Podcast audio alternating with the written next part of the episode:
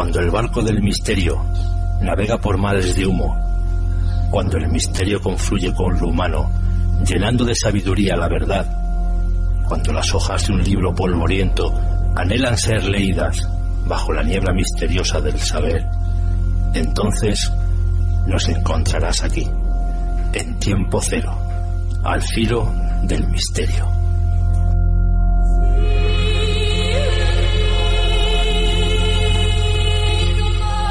Hipnosis, estado semejante al sueño inducido por otra persona mediante su gestión, en el que, cual se somete la voluntad a quien lo provoca. Pues bien, hipnotizados os dejaremos en el programa de hoy, porque será uno de los temas que abordaremos hoy, y como siempre, con un invitado de excepción. Pero antes, un servidor, Bruno Rodríguez, os da la bienvenida a Tiempo Cero. Bienvenidos al Filo del Misterio.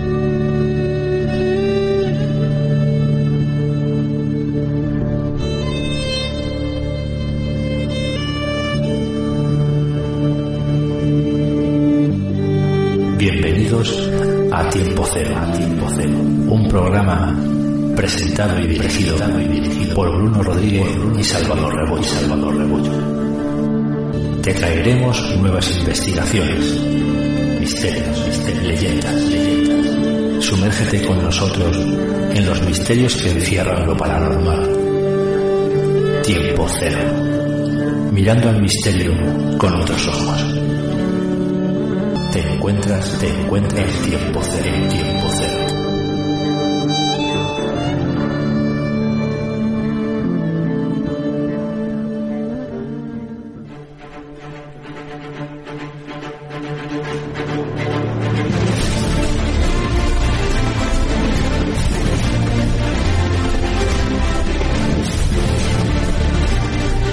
Bienvenidos y bien hallados sean a vuestro espacio del misterio en estado puro.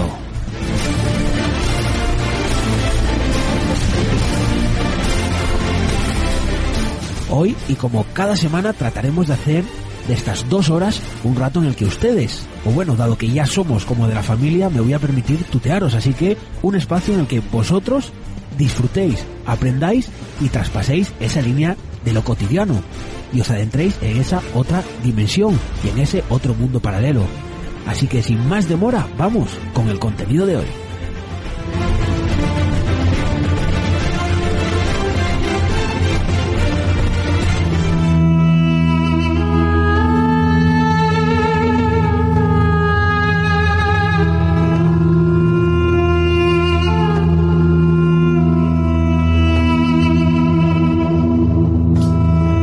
En el programa de hoy, en el diario Estampa, nos abre una puerta al pasado hecho historia.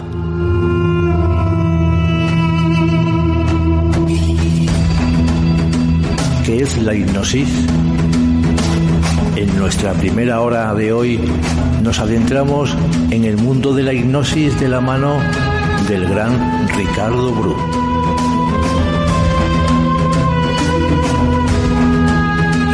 Abriendo la segunda hora en investigaciones de tiempo cero, viajamos al pueblo de Olloniegos para descubrir un palacio lleno de historia.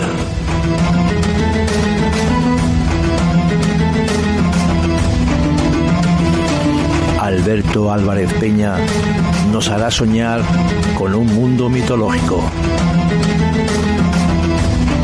Para finalizar, para los amantes de las historias de terror, hemos rescatado una leyenda.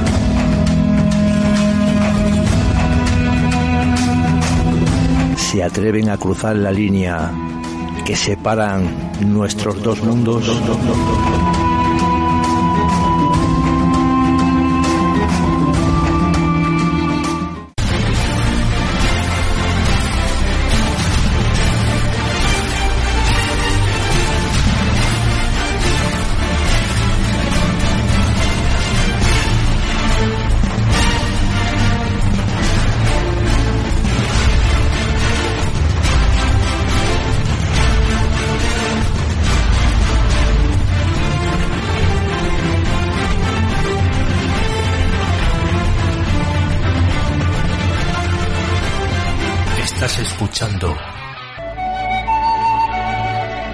Es curioso que después de todos estos años con vosotros aún me pongo nervioso cada vez que empezamos el programa, pero esos nervios menguan como por arte hipnótica y nunca mejor dicho cuando digo esas palabras mágicas, eso de Salvador Rebollo, muy buenas y hoy podemos decir hipnóticas noches. Pues buenas noches Bruno y buenas noches a todos los oyentes, bienvenidos y sí, hoy vamos a experimentar eh, en nuestras carnes esa, esa hipnosis que como tú bien has anunciado, nuestro amigo Ricardo Prus estará con nosotros e intentaremos un poquito hacer algo para ver si, si llega a producirse, ¿no? Es lo que te venía diciendo en el coche, ¿no? Hoy estaba viendo ese vídeo de esa conferencia que dio el año pasado de vida después de la vida y decía que nos estábamos en casa si queríamos podíamos probar también, ¿no? Mientras él lo hacía al público y demás. Yo, tú imagínate que, me encontráis con el brazo así tieso para arriba, hipnotizado. No, no, a ver quién me deshipnotiza y luego me ese perchero. Pues bueno, quería, antes de empezar el programa de hoy, dar un agradecimiento. Un agradecimiento a todos los que han cedido su tiempo para que podamos hacer este programa. A todos los invitados que, sin ningún problema, nos han cedido su tiempo y algo que para un programa como el nuestro, pues es súper importante, ¿no? Porque tener a gente del nivel de un programa como Milenio 3, La Rosa de los Vientos o Espacio en Blanco, es algo que cuando comenzamos Salvador, pues era algo impensable, ¿no? La verdad.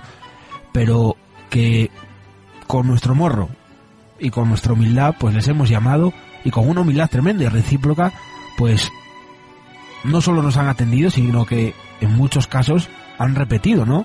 Y se han convertido en grandes amigos como puede ser el caso del gran Marcelino Requejo o Jesús Callejo, ¿no, Salva?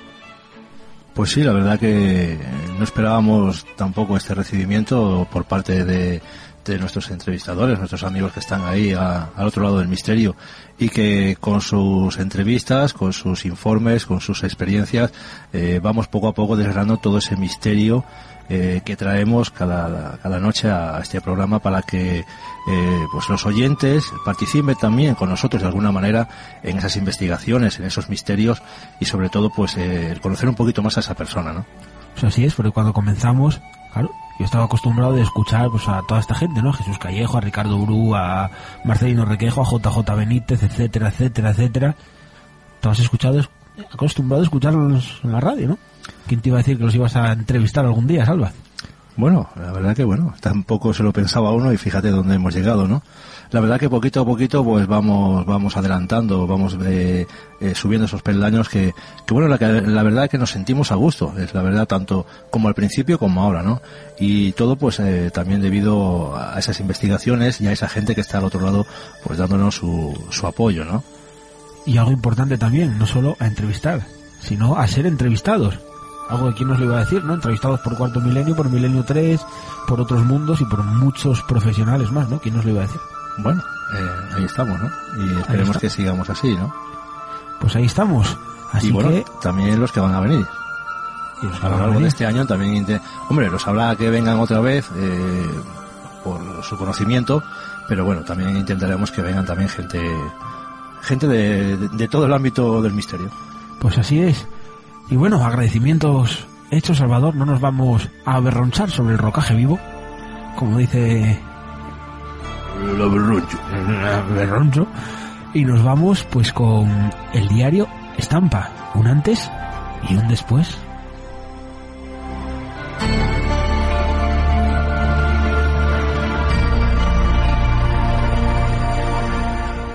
Súbanse a la nave del tiempo para recordar el pasado hecho historia.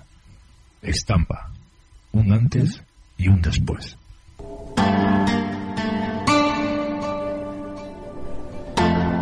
Los horrores del presidio de la Guayana.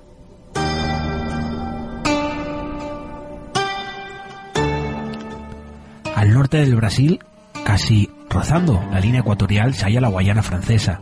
No es este un lugar de placer, como la Costa Azul o la Florida, aunque visto desde el puente de algún transatlántico a pocas millas, ofrece un paisaje amable y tentador.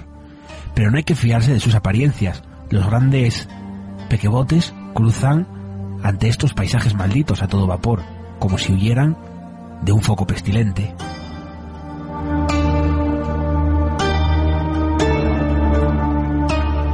y en Cayena, que es el puerto más importante, no desembarcan jamás ni turismos ni damas elegantes, Solamente, muy de tarde en tarde, un barco inmundo ancla a pocas millas de la costa. Se llama Martinete.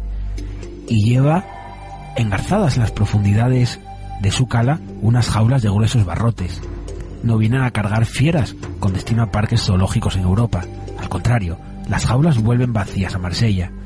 Después de soltar en la otra orilla del Atlántico un triste rebaño de presidio, de presidiarios.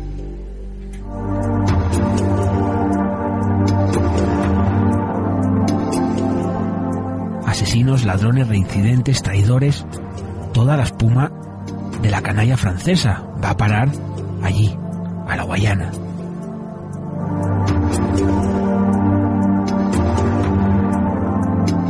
Es el penal más espantoso que existe en el mundo. A veces el crimen que están purgando los presidiarios queda eclipsado por la crueldad del castigo. Las fiebres no perdonan a muchos, trabajos forzados y enfermedades forzadas.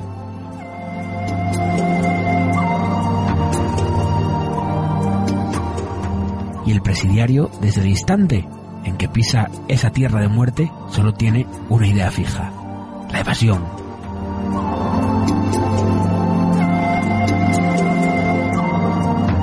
de la Guayana es aproximadamente igual a la tercera parte de Francia, pero es un país inhabitado. 25.000 habitantes nada más, entre los que se hallan un pequeño contingente de buscadores de oro y leñadores. Durante siete meses seguidos llueve sin cesar, y el resto del tiempo las tormentas menudean.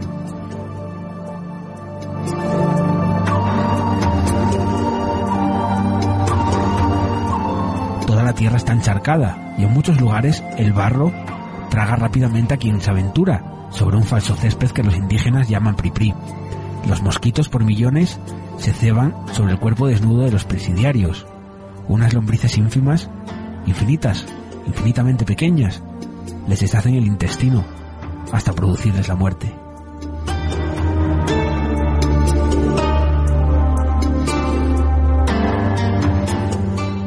Y para completar este paisaje de infierno están las islas, las islas de la salvación. Cruel ironía la de este nombre, donde los presidiarios castigados van a purgar su fatal, su fatal final en calabozos sin luz.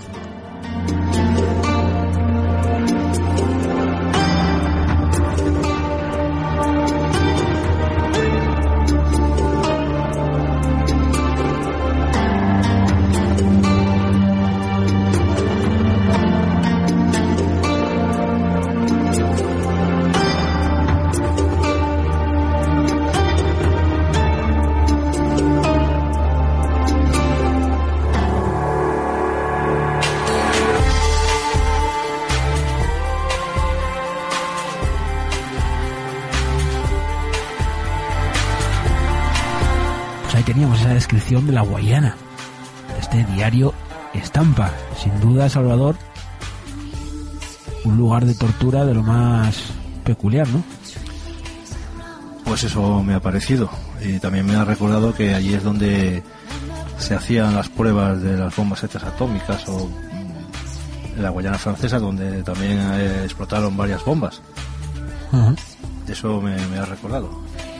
Sí, sí, sí. Ah, no, sabes, no sabes de lo que estoy hablando, sí, hombre. Sí, hombre, ¿de qué estás hablando? Yo aquí hablando sobre el rocaje vivo. Una pulga ibérica. Pero sí. No, de verdad que... Narices, este... Esta penitenciaría, ¿no? Era un poco, me recordaba un poco a ese reportaje que hizo nuestro amigo Pablo Villarrubia sobre el campo de muerte lenta, ¿no? Ese campo de concentración Cabo Verde. Sin duda, un sitio donde pasarlo mal. Estás escuchando, Tiempo, Cero, con Bruno Rodríguez, Rodríguez y Salvador Rebollo.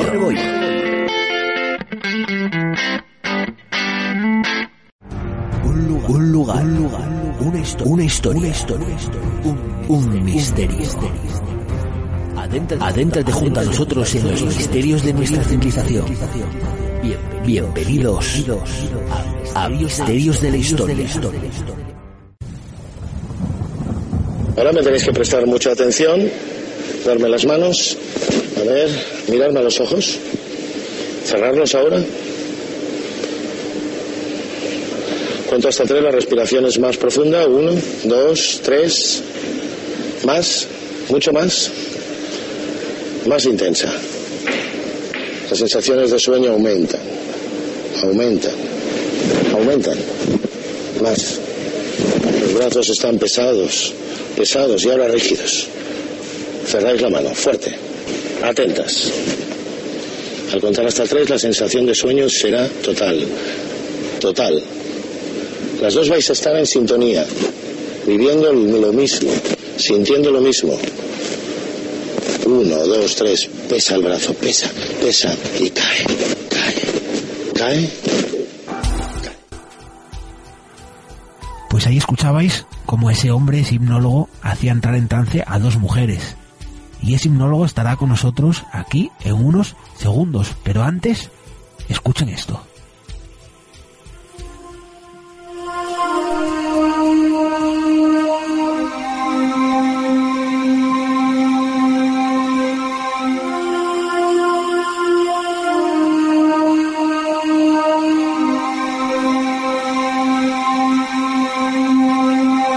Ya existen precedentes históricos del uso de técnicas similares a la hipnosis empleadas por los egipcios en los llamados templos del sueño, no sería hasta mediados del siglo XVIII cuando se inicia el primer estudio sistemático de lo que supondría un estado físico fisiológico especial que más tarde se conocería con el término de hipnosis.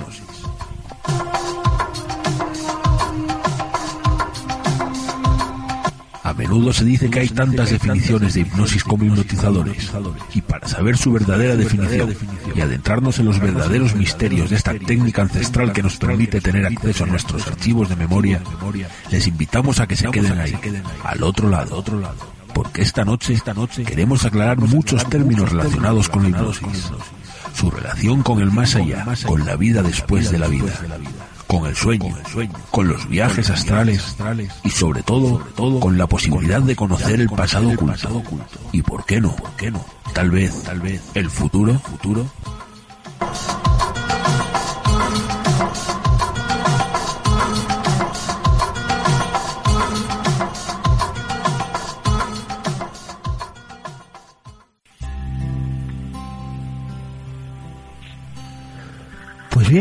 Bien, hipnólogo, investigador, escritor y muchos os conoceréis de programas de televisión como Flashback. Él es don Ricardo Bru y al cual le damos las buenas y misteriosas noches. Ricardo, muy buenas noches. Hola, buenas noches. Pues un placer el tenerte con nosotros aquí hoy para aclararnos un poco más este gran tema de la hipnosis. Pues tema largo y tendido, por supuesto, es un largo tema.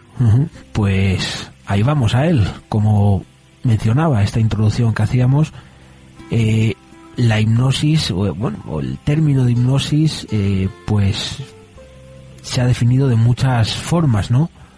Pero ¿cuál es la real? ¿Cómo podemos definir hipnosis? Bueno, quizá lo que tenemos que hacer es, más que definir, hay que entender cuál es el fenómeno. Porque la definición académica es el estado de inhibición consciente, pero eso no dice mucho. Lo que sí dice algo ya es cuando entras en qué es conciencia. Eso es importante, porque la conciencia de alguna forma es la percepción continua del todo, ¿no? De todo lo que nos rodea. Pero si en un momento determinado hay una pérdida de esa percepción y se origina una introspección, es decir, un viaje hacia adentro, en vez de estar observando pues el señor de al lado o una música o un aroma o sentir un aroma, a lo mejor empezamos a bucear hacia el banco de memoria. A partir de ese momento, eh, la percepción sigue, pero no es una percepción plenamente consciente, es un estado alterado de la conciencia. Eh, hace unos, unas semanas en televisión pues daba un programa de, de magia, referido un poco a la magia, y salían varios hipnólogos, ¿no? Eh, Sin duda, yo creo que ese cliché de magos hay que quitarlo, ¿no? Porque no sois magos para nada. Entonces, apartado este cliché, ¿cómo le denominaríamos a este estado en el que entran los hipnotizados? ¿Inducción mental, sugestión? Bueno, todo es sugestión, pero también es conciencia, insisto. Magia, si claro, te pones, eh, yo no, no sé exactamente ese programa, ¿no? Pero en realidad hablar de alguien que es un mago debería ser un honor, dado que es una palabra persa que significa magú, sacerdote, es decir, alguien eh, conocedor de misterios eh, y sobre todo de ciencia. Y si alguien es mago tendría que ser algo para decir es un alto, bueno, un alto linaje, ¿no? Aunque la magia que conocemos vulgarmente se refiere al ilusionismo. Claro, el ilusionismo no es sugestión, no es nada más que una percepción errónea de la realidad. En cambio, la hipnosis no es errónea, sino es una mm, inhibición de esa realidad para ver otra, la inconsciente. ¿El hipnotizado percibe en todo momento eh, lo que le están haciendo?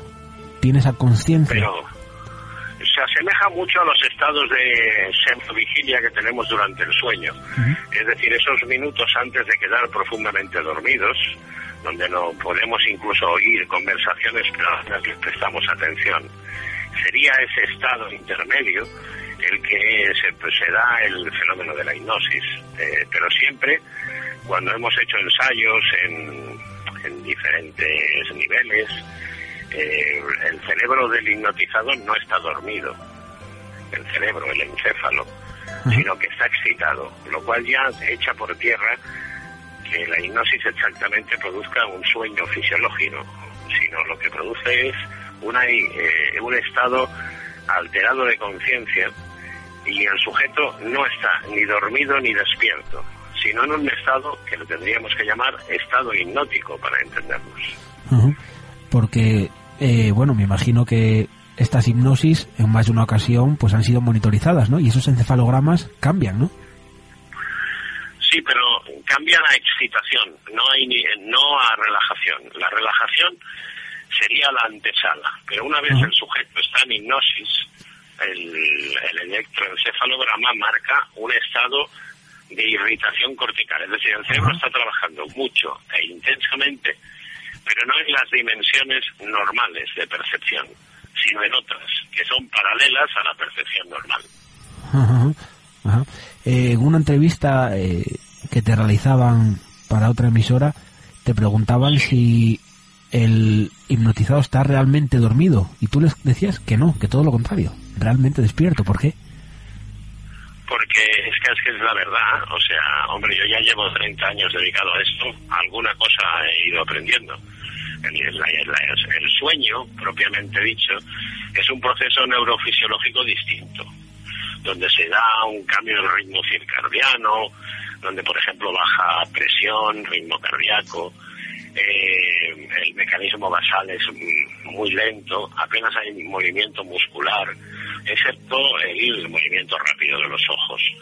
Pero el sujeto está con unas constantes eh, muy ralentizadas. En cambio, en hipnosis, el sujeto puede parecer flácido, pero su mente, que es la que importa, no lo está. Eh, ¿Todo el mundo puede ser hipnotizado, Ricardo?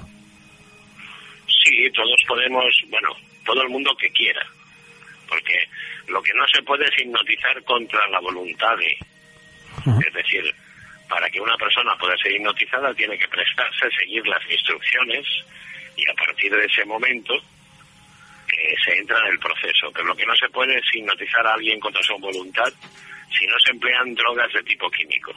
¿eh? si no se emplean esas drogas, no se puede hipnotizar a nadie contra su voluntad. ¿Hipnotizar puede hipnotizar cualquiera?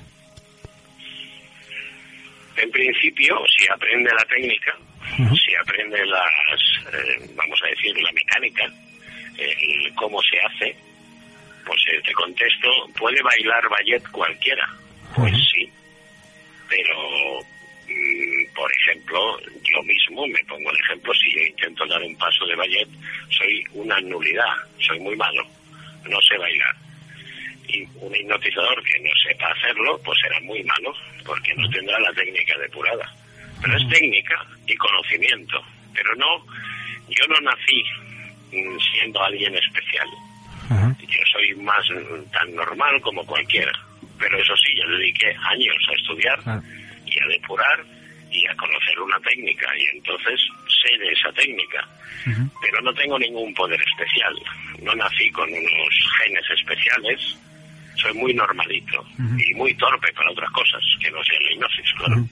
En cuanto al hipnotizado, dices, eh, acabas de mencionar que sí, que todo el mundo con su consentimiento y que quiera ser hipnotizado puede ser hipnotizado. Sí, todo el mundo que siempre que sea una persona que a nivel de salud eh, pues no, no, tenga alguna falla. Por ejemplo, un esquizofrénico no puede ser hipnotizado.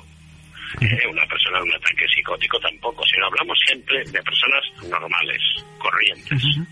Cualquier persona puede ser hipnotizada, sí es que yo hoy estaba viendo, por ejemplo, eh, esas charlas que dices, simposio que se hizo de vida después de la vida, en el que, bueno, luego hablaremos de lo que hiciste con la gente, estabas mandando dejar la mente en blanco, pensar solo en tu mano derecha, y a mí me era incapaz de pensar solo en la mano derecha, porque estaba pensando en mi mano derecha y estaba pensando en lo que tú me estabas diciendo y me venían muchas cosas a la mente. Entonces... Bueno, pero claro. el, el tema es que yo en ese, porque ahora haremos otro en Madrid, que se celebrará en marzo, pero en ese certamen salieron 400 personas en el escenario. Claro. Eh, si yo tengo que prestar atención a 400 personas, de hecho a muchas, claro. a muchas, y les presté mucha atención, pero evidentemente por el tiempo que disponía, tuve que decir, bueno, me voy a quedar con unos pocos, porque es que no puedo trabajar con 400 personas a la vez y además no reunía el escenario tampoco eh, las condiciones que necesitaría eso, ¿no? Eh, de hecho tenía que poner la gente en el suelo porque tampoco tenía sillas, ¿no? Porque no habían 400 sillas. Entonces, ¿qué quiere decir eso? Que cuando se hace una hipnosis de tipo general para hacer un, vamos a decir, un pequeño escrutinio y sacar a algunos, pues lo que no, no sirve como método en sí mismo único yo si hago una hipnosis de, a una sola persona, lo hago de otra manera, no de esa manera, ah. pero para una colectiva sí. Y es que con esto quería decir que, bueno, que también la mente de la persona que, se, que, que va a ser hipnotizada tiene que estar bastante abierta a ello, ¿no? Porque yo aunque quiera, si no, no sé, no estoy abierto, estoy pensando en conmigo no va a poder, conmigo no va a poder. Claro, yo sí, pero entonces, entonces, si tú estás diciendo conmigo no va a poder, estás marcando una resistencia. Claro. Eh, eh, si tú estás haciendo una resistencia, no te ofreces voluntario, sino en ese momento dejar de ser voluntario para ser oponente. Yo lo que digo es que cualquier persona que se ofrezca voluntaria y no ofrezca resistencia se puede hipnotizar. Y cualquier persona que vaya diciendo no, no, no, pues esa persona no es voluntaria, es oponente a la sesión pero bueno, hay mucha gente eh, escéptica que se puede prestar voluntaria para dejar de ser escéptico, ¿no? Pero él está pensando que, en su interior está pensando que con él no va a poder, pero realmente, pues no sé, busca, no esa prueba. Yo, yo no sé si tú estuviste en ese congreso, no lo sé, ¿no? No pude, la verdad, pero intentaremos ir al de Madrid. Pues claro, el vídeo no sale todo tampoco de lo que pasó, pero yo ya dije, todo aquel que no quiera, claro. todo aquel que mm, tenga alguna resistencia, sea escéptico o simplemente no le dé la gana, que no suba. Claro. Porque, mm, pero eso no es en esto. Eso es, por ejemplo, se va a hacer una carrera y se sabe que hay unas normas para esa carrera. Hay que correr 200 metros, no se puede utilizar más que un determinado de ropa deportiva y te sale uno que coge un patinete. Y dices, hombre, así no puedes eh, seguir esta carrera porque estás contraveniendo las normas. Eso te pongo en la carrera o en otras miles de cosas. Eh, la hipnosis no es un ejercicio de el poder de un señor contra la voluntad de los demás. No, no, no. Porque eso, eso sí es Hollywood. Ahora, lo que yo he podido hacer con 400 personas, eh, teniendo pues casi 100 que dejé en el suelo y después escogí sobre ellas, eso es una realidad pero no les dominaba la voluntad. Yo era su instructor hacia un viaje al fondo de la mente, de su mente.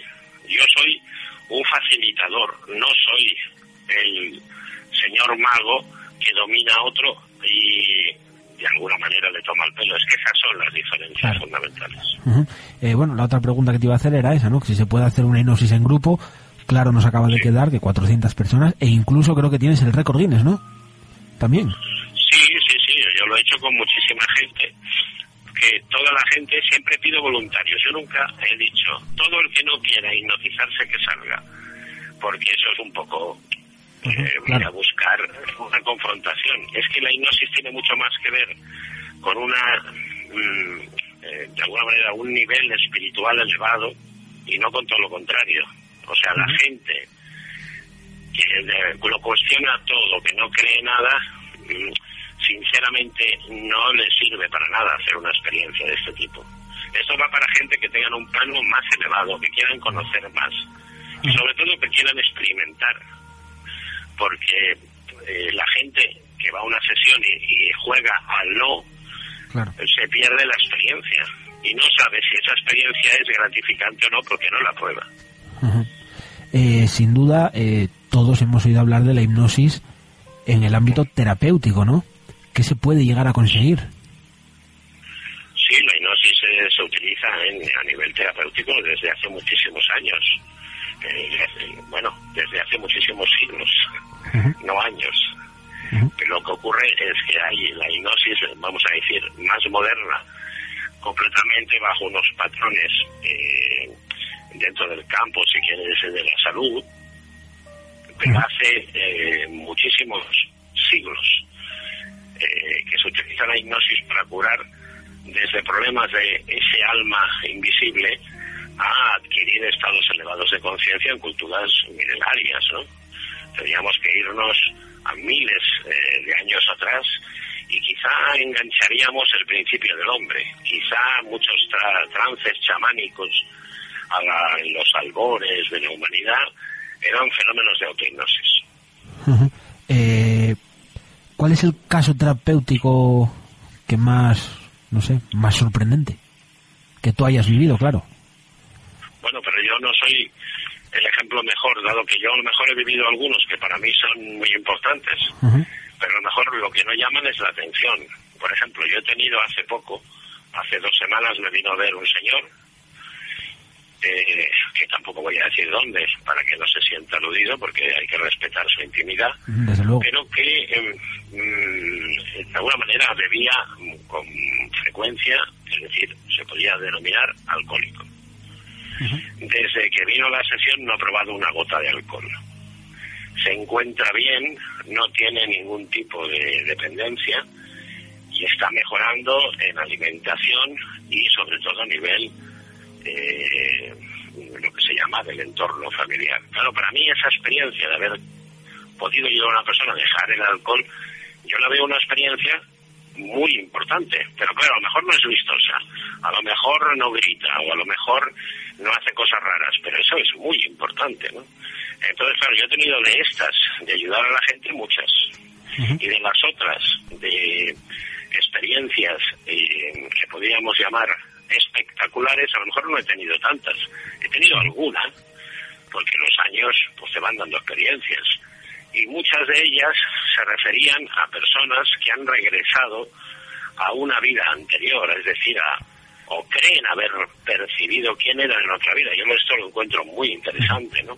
Y lo veo muy enriquecedor también.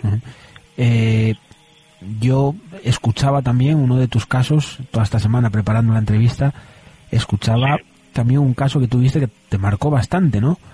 Sobre un paciente que tuviste que tenía una parálisis, que llegó a, a caminar, ¿no? No era una parálisis por sección medular ni nada, pero llegó a andar. Bueno, sí, sí, sí, o sea, pero es, en este caso, eh, ese tipo de parálisis son lo que se llaman eh, todo, todo un conjunto de senestesias de tipo histérico, es decir, por ejemplo, por un trauma psicológico, ¿no?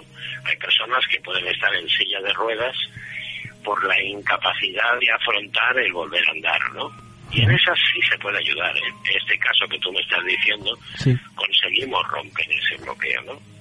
y en eso y en otras muchas cosas, ¿eh? eh porque eh, la mente pone trabas también al organismo y muchas veces hay personas pues que son incapaces de hacer una determinada acción que mediante el trance hipnótico perfectamente la pueden hacer. Acostada en la sala de operaciones, Lidia parece vivir un momento de absoluta relajación. Los ojos cerrados, el semblante sereno, la respiración lenta y regular. Parece inmersa en sus propios pensamientos. A su lado, un anestesista le habla dulcemente con una voz monocorde, describiendo paisajes y evocando sensaciones, como si compartiesen un viaje imaginario. Relajada, Lidia se muestra insensible a las acciones del cirujano que está extrayendo su glándula tiroides. Esta paciente escogió ser operada con anestesia bajo hipnosis, una práctica que constituye una alternativa original y segura a la anestesia general y que puede ser igualmente utilizada como complemento de la anestesia regional e incluso de la propia sedación. Hipnoanestesia, Ricardo. Sí, Increíble. es un campo interesante, aunque no ha sido uno de los campos que yo he trabajado, bueno, lo conozco perfectamente, ¿verdad? Pero mi especialidad ha sido la vida después de la muerte. Eh, cada uno tiene la suya, es que la hipnosis en general no es solo una disciplina lineal, sino que tiene muchas periferias, ¿no?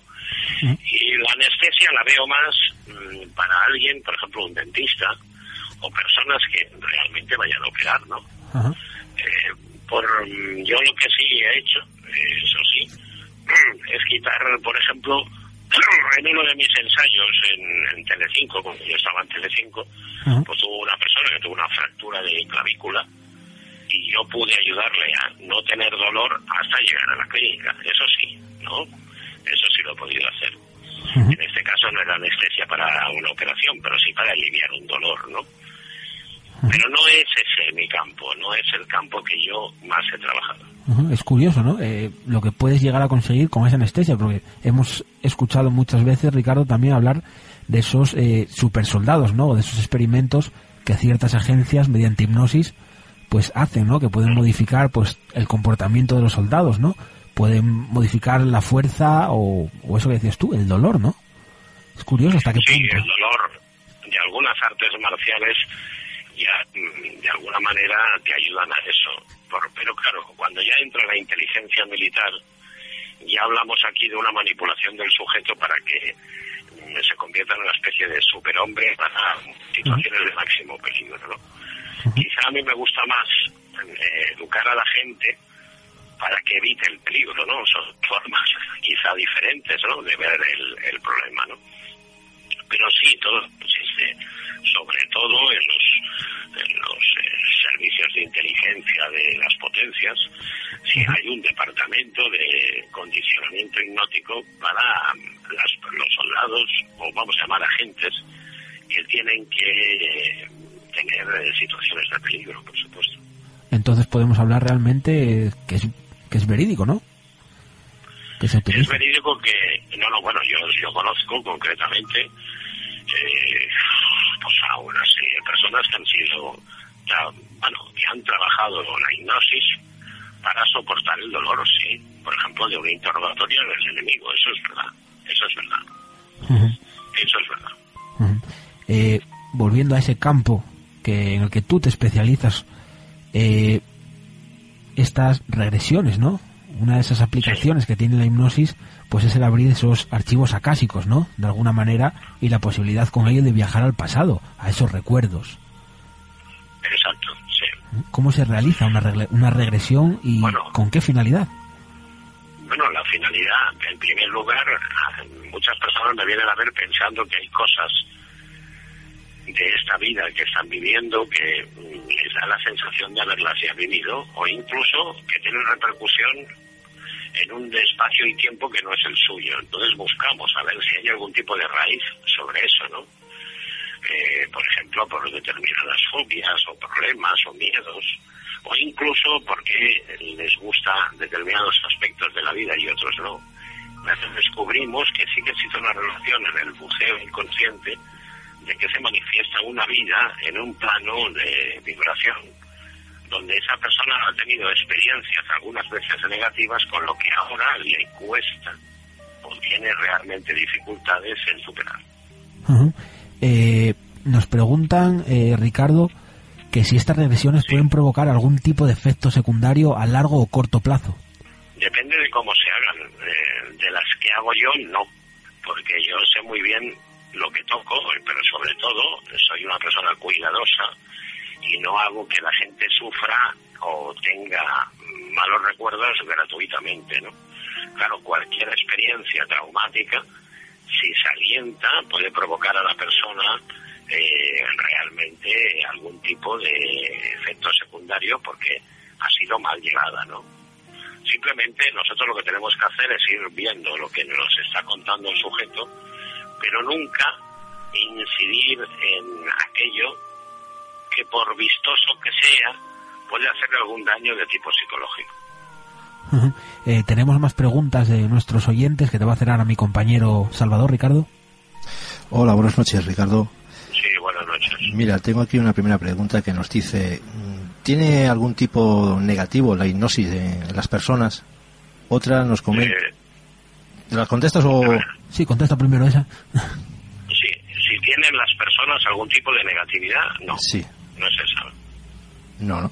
¿Es, es, es esa la pregunta? Sí, Sí, que si tiene algún tipo de negatividad a la hora de hacer una hipnosis, que interpreto yo, a la hora de hacer hipnosis a una persona, si tiene algún tipo de negatividad luego a la hora de, de que la persona se encuentre bien, creo yo. Pues yo lo veo al contrario.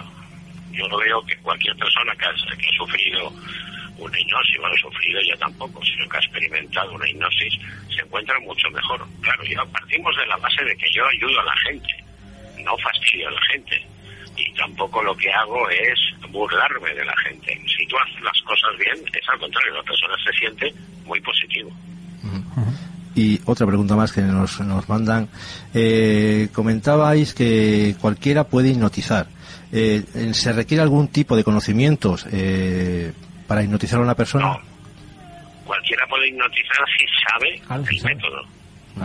O sea, que no, que no es como alguno piensa que es coger un libro, leerse cuatro o cinco y ya creer que puede hipnotizar a cualquiera. No, no, es que además eso es muy negativo. Para estudiar hay que estudiar en un centro, en un lugar donde te formen. Además es conveniente tener conocimientos, al menos a un mínimo, de psicología, para poder saber eh, establecer patrones de conducta adecuados. Y tercero, no hacer hipnosis sin haber estado con alguien que sabiéndolo hacer, que haya formado. Eso es casi, pongo el mismo símil que el taurino. Todo el mundo puede ser matado, sea, torero. Pues sí, pero vamos, si a mí me dan el capote y me sueltan en una plaza, salgo corriendo. que no. Tendré que aprenderlo, tendré que aprenderlo, tendré que haber experimentado, tendré que haber cogido confianza, haber tenido que haber hecho el tiento, tendré que haber hecho primero novillos, ¿no? Y después ya pasar al toro grande. Pues una persona no puede comprarse un libro y hacer hipnosis porque cuando tenga algún percance, pues no sabrá qué hacer. Entonces, más que ayudar, lo que hará es estropear. Por lo tanto, formación es inevitable, eh, es siempre previa y además no es una formación de un día, ni de un fin de semana, ni de tres meses. Sí, Yo en requiere... formación, en formación, antes de empezar a hacer hipnosis de forma individual, estuve cuatro años aprendiendo. Claro, yo no, en los cuatro años todo lo que hacía tenía supervisión de mi, de mi profesor, de mi instructor, pero nunca me puse al cuarto día a hacerlo, no, no, eso no lo hice nunca. Sí, sabemos que hay en algunas librerías libros de estos que son cursos, como quien dice, acelerados de hipnosis, pero que no tienen nada que ver a la hora de hacer prácticas. Y luego tenemos otra pregunta que tengo aquí, Ricardo, que es, eh, nos comenta una chica, eh, María, que las personas que, que son hipnotizadas, ¿qué sensaciones pueden llegar a percibir o a sentir? Realidad muy importantes, ¿eh? Eh, y pueden real- realmente sentir que la realidad que ellos están viviendo es exactamente eso, real. En- por ejemplo, en positivo, ¿no? Y recordando, podemos hacer que recuerden solo los hechos que quieren recordar, pero sin el trauma. Por tanto, las sensaciones, sienten los olores, las percepciones, por ejemplo, si están recordando un tema de lluvia, les da la sensación de que se están mojando. Es muy importante y muy bonito. Entonces, que son, digamos, que se sienten en, en el mismo, ¿no? Es decir, a la hora de, de- de esa hipnosis es como si lo estuviera viviendo realmente esa persona. Lo vive realmente, porque la mente no diferencia el sueño de la ficción. No lo diferencia, solo se hace conscientes, pero el estado alterado no. ¿Llega a recordar, una vez que ella vuelve al estado normal, llega a recordar lo que ha sucedido?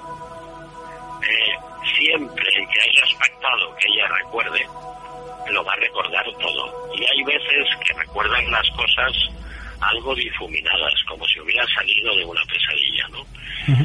Pero eso va a depender del tipo de sesión y del tiempo que emplees. Entonces hay varios tipos de, o varios grados, ¿no? De hipnosis.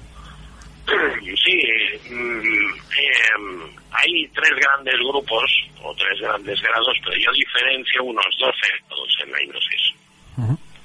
Eh, Ricardo, yo he visto, me acuerdo cuando estabas en Telecinco, que siempre tocabas a la persona, te ponías detrás de ella, la relajabas, le tocabas los brazos, es muy importante, eh, digamos, el contacto con una persona, y luego te ibas directamente al entrecejo. Digamos que ese es el punto, como los chakras, donde se encuentra la energía, porque en realidad somos energía. Sí, además en el entrecejo y toda la zona de la frente está la capacidad volitiva, es decir, la capacidad eh, de discernir.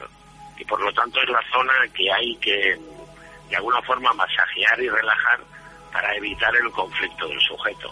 Por lo tanto, no se toca ni porque sí, ni se toca siquiera eh, a nivel espectáculo. Es que muchas veces mm, hay muchos sujetos que precisan de esos toques para inducirlos al estado hipnótico. Y me imagino que la palabra también será un influyente muy grande, ¿no? La palabra lo es todo, porque estamos hablando de comunicación, ¿no? Tú estás en un programa de radio que la palabra es la esencia. Porque si no hubiera palabra en este programa, bueno, podría haber una música de fondo, pero no sería mm, de alguna forma instructivo. La palabra lo es todo. Y la palabra también hipnotiza y la palabra de alguna manera modula las frecuencias, pero los estímulos táctiles, la palabra, los pases, el tipo de conversación, todo tiene que ver con el final, que es llegar a hipnotizar e inducir a la persona. Eh, volviendo un poco a estas regresiones, eh, yo muchas regresiones, bueno, no he visto muchas, pero sí las he visto en programas y siguiéndolas, he visto que la gente, pues, eh, viene con ese recuerdo de haber contactado con un familiar fallecido, ¿no? Eh, ¿Ese familiar fallecido es como si fuera una mediunidad o es un recuerdo de ese familiar? Las, las dos cosas. O sea, que se puede llegar a contactar. Em, la persona primero entra en el campo de la memoria. Porque, por ejemplo, si hablamos de un familiar querido, no sé, un abuelo, pues todo el mundo tiene su recuerdo. Y lo primero que contactas es con el recuerdo. Pero después se produce un fenómeno, que es el de contacto espacio-temporal, como la misma teoría de la relatividad dice, de Einstein. El espacio-tiempo se bifurca y a partir de ese momento estás contactando con un índice de realidad diferente. Eso ya no es hipnosis, eso ya va más allá y lo tendríamos que entrar en el campo de la parapsicología es decir, más allá de la psicología, entrando en un vórtice espacio-temporal que daría mm, un fenómeno de mediunidad para el propio sujeto e incluso para el hipnotizador en ese momento, porque yo muchas veces lo que ellos dicen también lo veo, por una cuestión de simpatía y de conexión. Ajá. Entonces podríamos hablar Precisamente en, el Congreso que habéis hecho referencia, una de las chicas que contacta, cuando ella contacta y está hablando con él, yo percibo en ese momento la presencia difuminada. Y yo, de hecho, me tiro un poco para atrás porque me sorprendo, ¿no? Eso me pasa bastante, bastante. Pero no, no es que yo sea nadie, es que es la mente del otro sujeto que lo ve y como yo estoy conectado con él, también lo percibo. Curioso. Pues seguimos aquí en Tiempo Cero hablando con Ricardo Bru. Os vuelvo a decir esa vía de contacto tiempo cero 2008 arroba hotmail.com y desde, desde nuestro chat en Facebook. ¿Qué papel juega la hipnosis en los viajes astrales, Ricardo?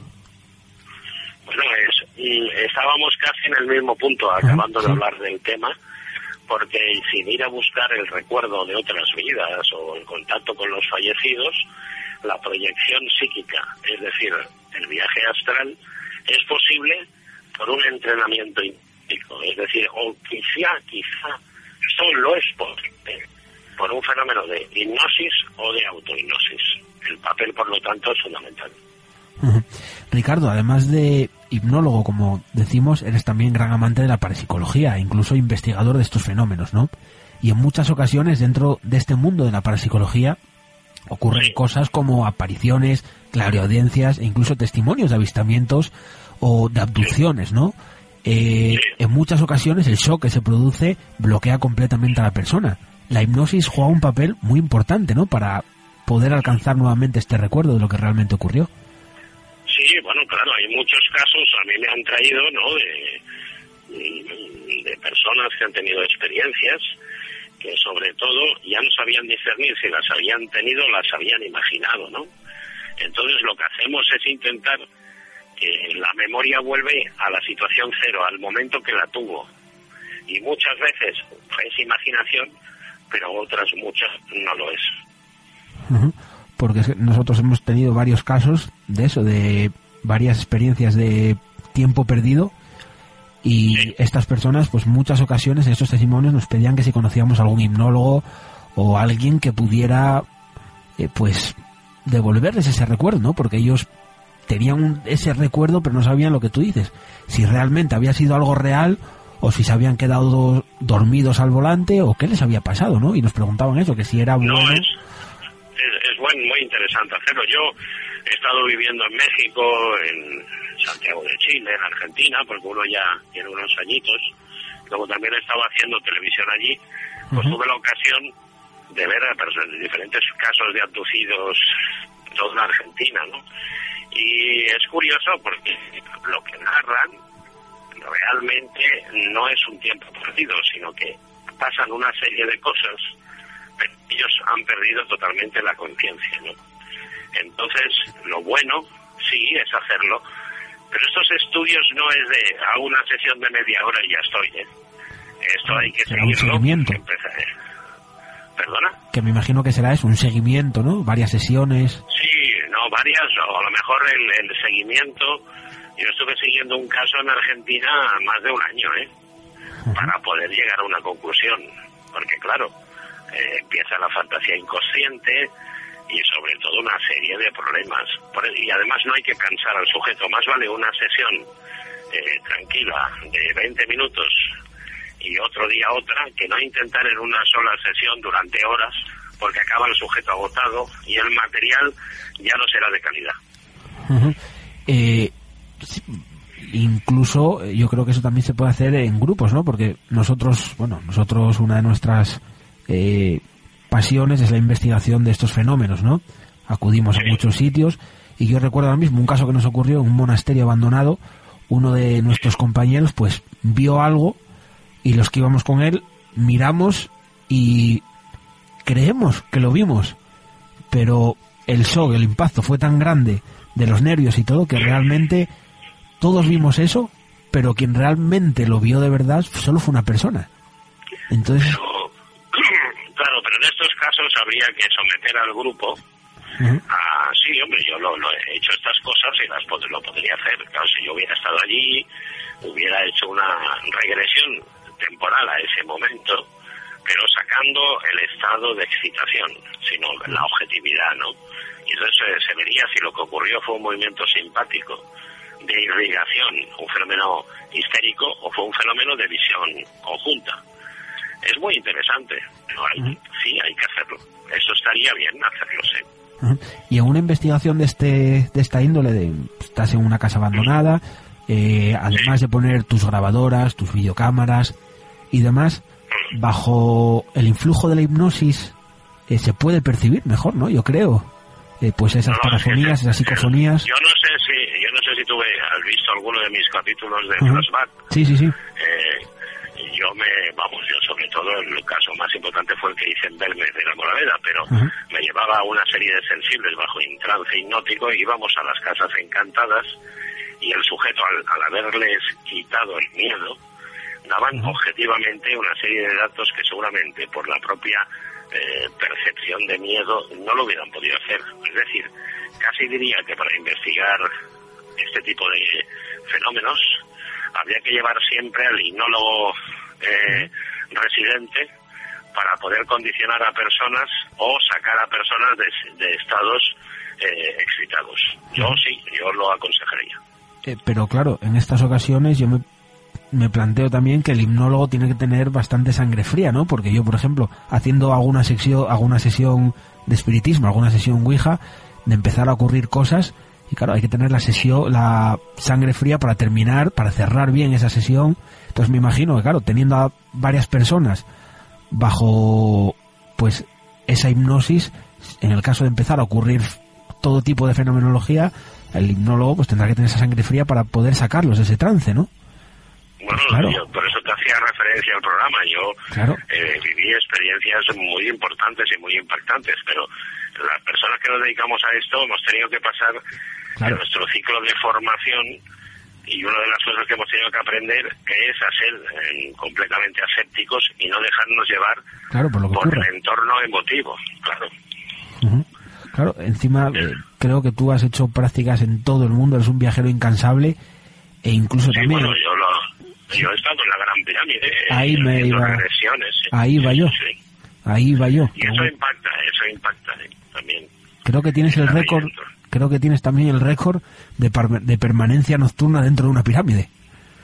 Sí, bueno, la pirámide de Keops he pasado 20 noches investigando psíquicamente, sobre todo desde la década de los 96, 95 hasta el 2004. ¿eh? He estado haciendo viajes allí. Incluso fuiste con grupos. con grupos, pero con grupos no de turistas, sino de gente afín eh, y, de, y de profesionales que me acompañaban, sí, con permiso del gobierno, además. ¿Qué ocurrió en esas visitas? ¿Qué sacasteis de esos Sobre todo, nosotros íbamos a intentar contactar con eh, la historia de ese lugar, ¿no?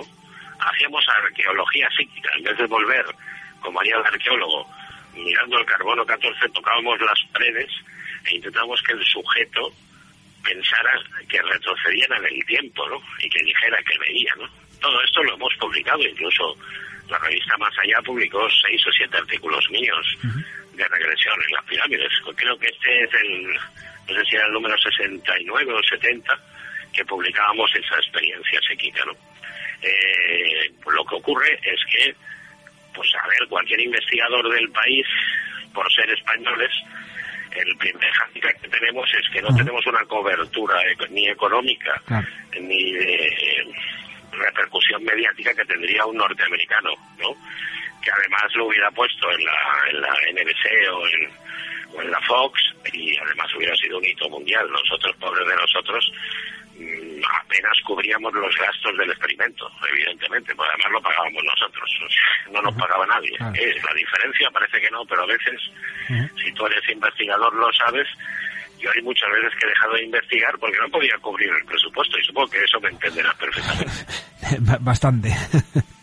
la verdad que sí. ese, es el, ese es el problema de ser investigador en España en estos temas. Porque, claro, yo muchas veces, oye, vamos allí, que es muy interesante. Sí, sí, vamos, vamos a ver quién lo costea.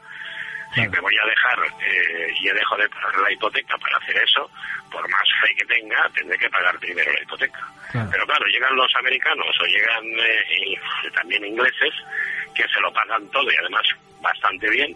Y claro, es, normal que ellos tengan siempre esa, vamos a llamar, prevalencia sobre nosotros. Pero es exclusivamente económica, porque después en medios humanos van flojos. Sí.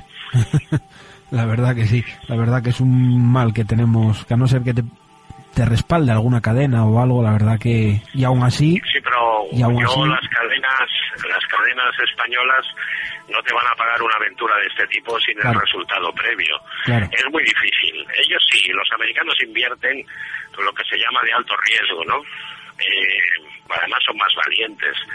Pero aquí se busca, aquí lo que te iban a financiar es si yo digo, me llevo la pirámide de Keops a la Belén Esteban, entonces te lo, Ahí seguro. Ahí seguro que... Pero, eh, pero, pero entonces en la Belén Esteban será una tortilla de patatas en la pirámide. Entonces, esa es la noticia para la, la cadena, no, no lo que yo hago, ¿sabes? Pero bueno, eso es así. De todos modos, creo que tanto a ti como a Javier Sierra ya os conocen por dormir dentro de estas pirámides, ¿no? Sí, sí, bueno, yo empecé antes, evidentemente, que Javier Sierra es más joven que yo, pero, hombre, Javier como narrador y escritor, pues ha hecho una labor muy buena. Pero nosotros somos, yo lo único que todos los, los que hacíamos experiencias, que hay una gran diferencia entre escribir, entre narrar y en hacerlas. Todo es bueno, pero la hay. De estas experiencias, eh, escuchando una entrevista tuya en Espacio en Blanco, que fue donde lo escuché con el gran Miguel Blanco, escuchaba, mencionabas que habíais sacado una baraja, algo que hacía referencia a una baraja. Bueno, no, no, no una baraja, sino una de las investigaciones era para averiguar el origen del trotecio, ¿no? Es decir, el libro de Tot, es decir, del secreto, eh, que de alguna manera estaba entre las patas de las fechas que ya no está, y cuáles son los dibujos. De hecho, llegamos incluso a publicarlo, ¿no? Y lo tengo publicado, eh, pues todos los dibujos que salieron como auténtico tarot antiguo por regresión hipnótica, en ese caso. Sin duda un campo, como decías al principio, de lo más amplio del que se podría estar hablando horas y horas. Sí, que dentro de la hipnosis sería como hablar de medicina, ¿verdad? Pero dentro de la hipnosis hay el, el navegante de pasado, el que hace progresión, que intenta ver el futuro, el que hace contacto con el más allá, es decir, da un, muchísimos especialistas en cada campo y no se puede ser especialista en todo, sino en una sola cosa. Eh, repítenos o recuérdanos nuevamente cuándo va a ser ese simposio que nos decías. Y esto va a ser 17 18 de marzo, va a ser en Madrid, en el Palacio de Congresos de Madrid, que va a ir Sixto Paz, y estará Enrique de Vicente, estará el doctor Carals, que es el primer médico que hizo un trasplante de corazón, y va a hablar de las experiencias de permuta psicológica en los trasplantados, estará Anne Germain, estará Marilyn Rosner, Paloma Cavadas y eh, Ramiro Calle y un servidor. ¿eh? Este será el elenco para esos días. La verdad que un gran elenco de profesionales. Antes de... Se llama Foro eh, de Nueva Conciencia. Pues ahí intentaremos estar para seguir un poco ese simposio. Y antes de terminar, eh, una pregunta. ¿Vida después de la vida? ¿Qué opinas? ¿Hay? Bueno, los que creemos que no existe la muerte, ya lo decimos, ¿no? O sea, yo, yo hablo siempre de vida después de la muerte física del cuerpo, pero yo digo que existe porque la vida no acaba. Simplemente lo que, no, lo que acaba solo es el cuerpo físico. Vida después de la vida siempre, en ese caso.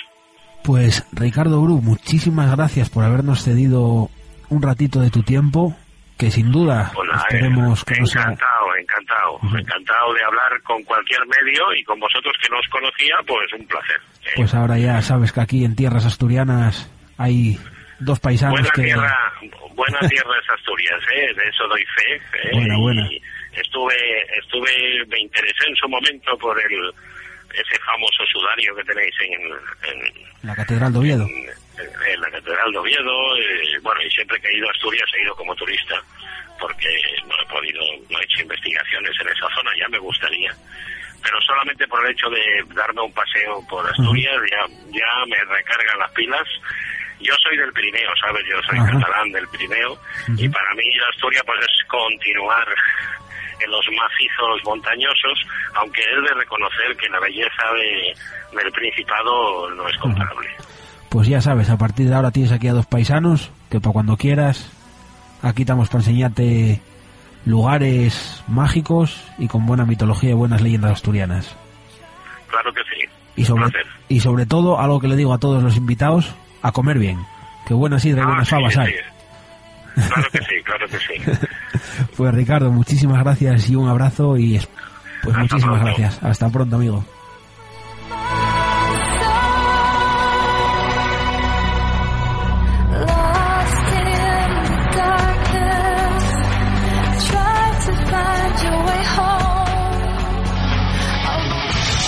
Una vía de contacto. Tiempo cero 2008 arroba hotmail.com.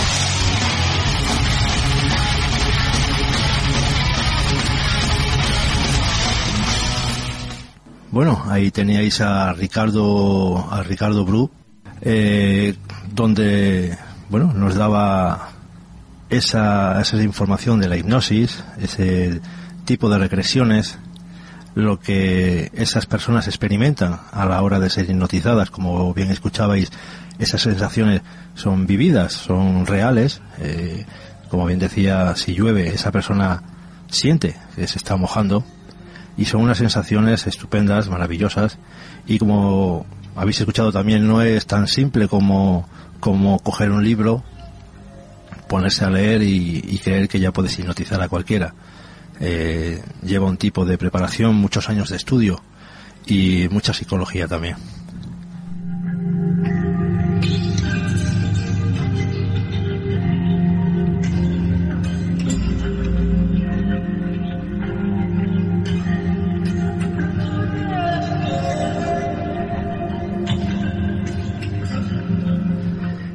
viajero incansable, ha estado en infinidad de países en los cuales también, eh, como habéis escuchado, ha estado en televisiones.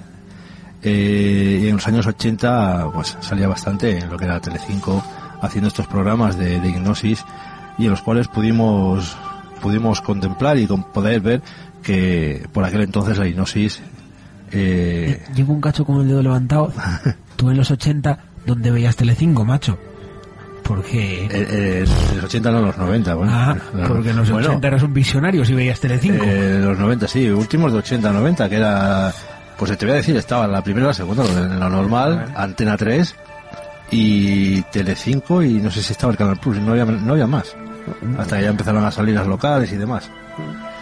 Pero bueno, a lo que estábamos, estaba comentando Bruno era lo que habíamos escuchado de Ricardo Bruce sobre la hipnosis, esos sentimientos, esas sensaciones y bueno, lo que llega... me llamó la atención, ¿no? El que los hipnotizados pues perciben todo todos esos elementos, ¿no? Por decirlo de alguna forma. Tienen frío, pueden tener calor, sienten la lluvia, como decía él, eh, sienten que se mojan. Si él dice que están bajo la lluvia. Es lo que estaba comentando. Es una, es una experiencia que tiene que ser, como decía, maravillosa.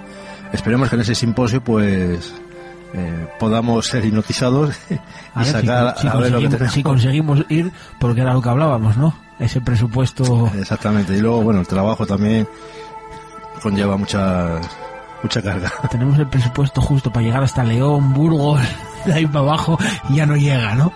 Somos más bien de Madrid para arriba. Pero bueno, es lo que hay. Pues bueno, sin duda, la verdad es que el campo de la hipnosis es algo, pues, increíble, ¿no? Sobre todo también esa parte que él decía que no practicaba mucho Salvador, pero que a mí me llama sumamente la atención. Es el percibir menos dolor, ¿no?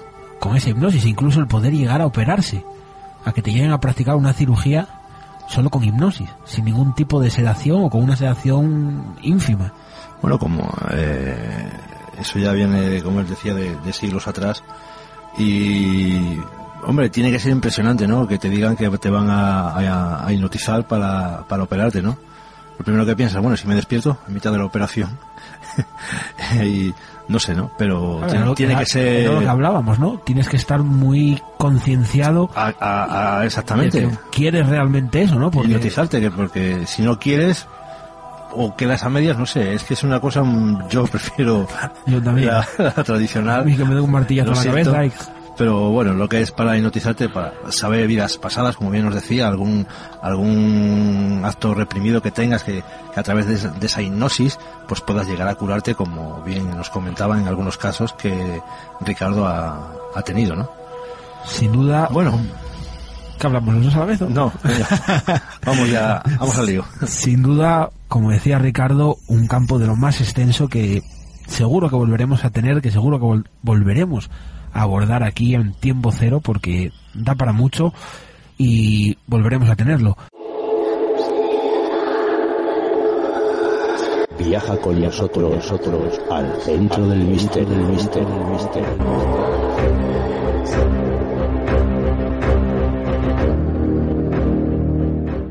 Pues bueno, nos vamos, Salvador, esta vez a un sitio donde sí lo pasamos bien. Nos entretuvimos entre sus ruinas un palacio asturiano, nos vamos al palacio de Olloniego, investigaciones de tiempo cero.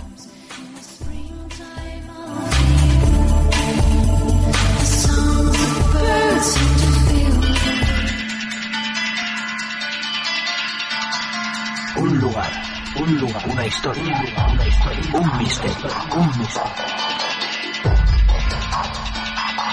Abre una puerta hacia lo desconocido y adéntrate junto a nosotros en las investigaciones de tiempo cero, tiempo.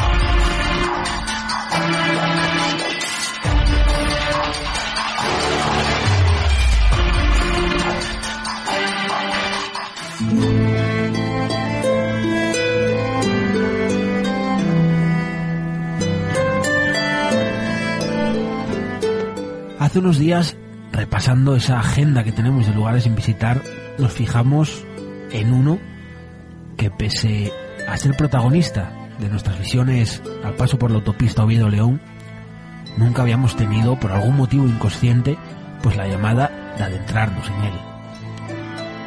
Me llamaba la atención, nos llamaba la atención de este lugar, su punto de decadencia, encontrándose como se encuentra asentado dentro de una urbe, el cual incluso es paso obligado del camino pues de Santiago y Real de Castilla. Me llamó la atención de este lugar, de este pueblo, sobre todo un palacio, el Palacio de Quirós, o más conocido como Palacio de Olloniego.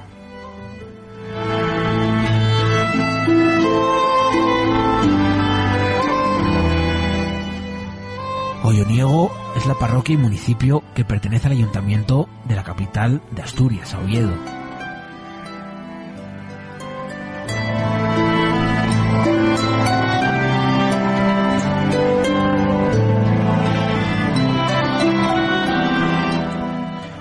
De mencionar, es imposible no fijarse en este pueblo mientras viajamos camino a León, debido o siendo culpable de ello un magnífico puente romano del que hablaremos más adelante.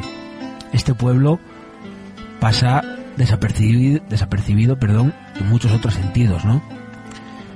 Pero, ¿quién nos iba a decir a nosotros que este lugar, este pueblo de Olloniego, albergaría tantos misterios, leyendas de tesoros, pasadizos, fuentes las que si bebes dicen que te vuelves loco?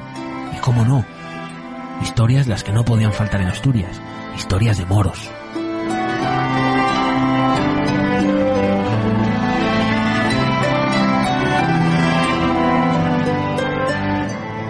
Olloniego jugó un papel importante en la época medieval. El río Nalón, a su paso por esta localidad, era una importante ruta de intercambio comercial entre León y Oviedo. Para cruzar este río, pues había que atravesar el puente de Olloniego, del que solo se conservan ahora mismo tres arcos, e incluso había que pagar unos correspondientes diezmos, ¿no? Había que pagar un peaje. La primera referencia documental del puente data de 1145, fecha en la que Alfonso VII donó al monasterio de San Pelayo la tercera parte del portazgo de Olloniego. Según escribe García Cuetos, uno de los historiadores que, pues, poco a poco fue descubriendo algo más de este pueblo, de este pueblo de Olloniegos. Las otras dos eran para la catedral y el monasterio de Santa María de la Vega. Sin embargo, el cobro por el paso del puente no siempre fue tarea fácil. De hecho, la torre cuyos orígenes datan del siglo XIV se construyeron, se construyó, bueno, para vigilar este puente. Alfonso X también intervino, ordenó al adelantado mayor de León y a los merinos de Asturias que hicieran respetar estos derechos.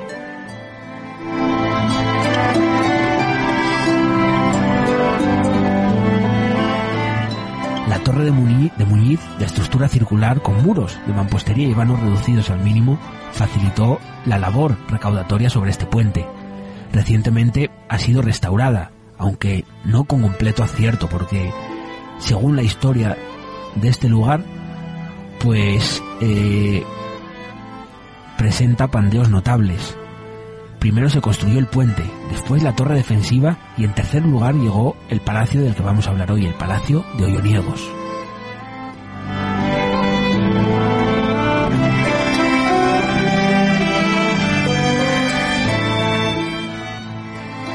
Siglo XV, los dos elementos patrimoniales pasaron a manos de Iván Bernardo Miranda, cuyo hijo el capitán López Estrada edificó junto a la torre el primer palacio de los Quirós. Corría el siglo XVI y se construyó con una torre cuadrada y una fachada con portada de grandes dóvelas. Completada el conjunto la iglesia de San Pelayo, que a principios del siglo se conserva intacta. Ahora solo queda en pie un ábside del templo románico convertido en capilla del cementerio de Olloniego.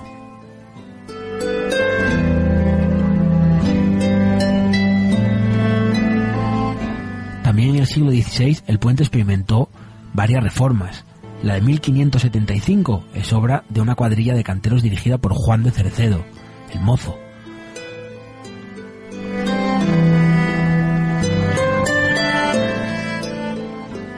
Un siglo más tarde, en 1676, recuerda García Cuetos que el río Nalón alteró su curso y se quedó seco, lo que obligó al arquitecto Manuel Reguera a reconstruir otro puente.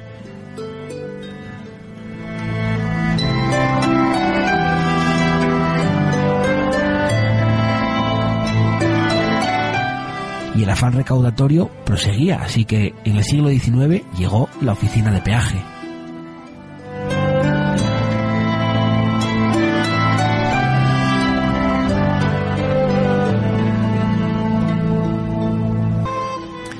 Este puente antiguo de San Pelayo de Olloniegos, junto a la torre y el Palacio Muñiz, fueron declarados de bien interés cultural con la categoría de conjunto histórico el 30 de mayo de 1991. Se levantó para salvar el Nalón, sobre los cimientos de un anterior romano. Aunque ya figura en las fuentes diplomáticas del siglo XII, su construcción es atribuible al siglo XIV y además se hicieron algunas reformas después. Se reservan los sillares regulares para sus cinco arcos y bóvedas. Solamente cuenta con tres en la actualidad, como bien decía Bruno.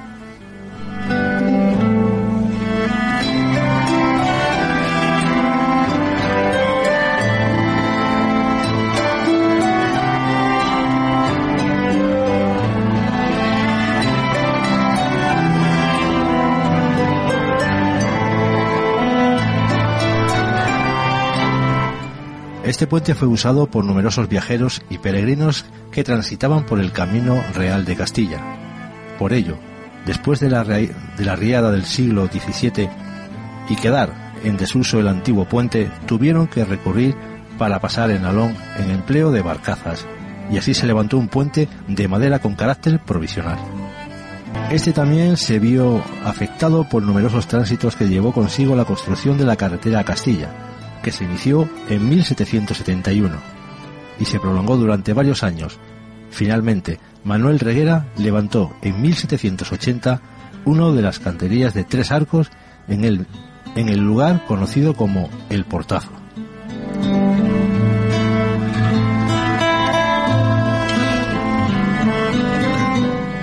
Iniciaron las obras de alguna infraestructura complementaria a esta como un póster leguario, que indica la distancia de una legua y media a Oviedo, y la fuente de la Arqueda, de los Locos, con decoración barroca, atribuida a Francisco Pruneda en 1775.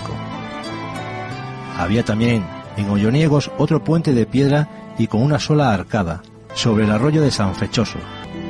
Se, levanta, se levantó a finales del siglo XVII y fue demolido cuando se realizaba la autovía Campomanes a Oviedo. Entre Oviedo y los asentamientos y regiones del sur de la capital, en 1316, Rodrigo Álvarez de las Asturias cercaría el castillo con el apoyo del Consejo de Oviedo, consiguiendo finalmente neutralizar a los hombres del obispo.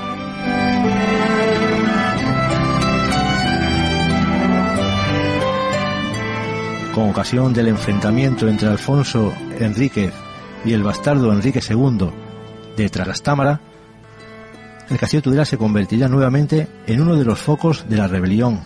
Finalmente, en 1383, Juan I ordena su demolición junto con las otras fortificaciones asturianas.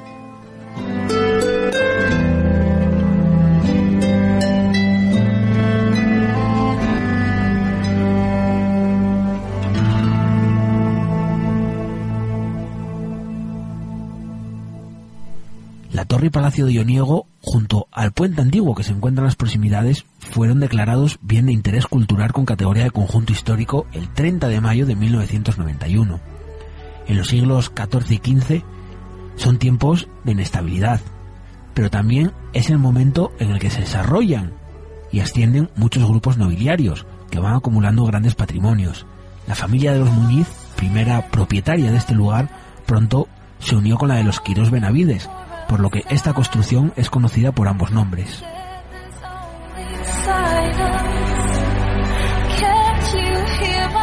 A esta familia perteneció Rodrigo Bernardo de Miranda, quien compró el coto de Ioniego en 1583, tras la desamortización de Felipe II. Esta familia levantó una torre circular de cuatro pisos que constituye el núcleo original de todo el conjunto.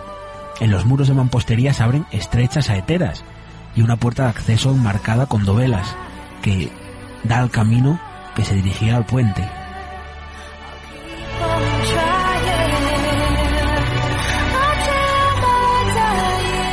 Su construcción se remontaría al siglo XIV. En las siguientes centurias se le van añadiendo distintos cuerpos, por lo que encontramos tantos elementos góticos como renacentistas o barrocos. A finales del siglo XV, principios del XVI, se construyó otra torre de sección cuadrada, también realizada en mampostería con sillares en esquinas y en la que la puerta principal de arco de medio punto se enmarca con dovelas y las ventanas con alfices. En su interior aún se aprecian restos de una antigua escalera monumental de piedra.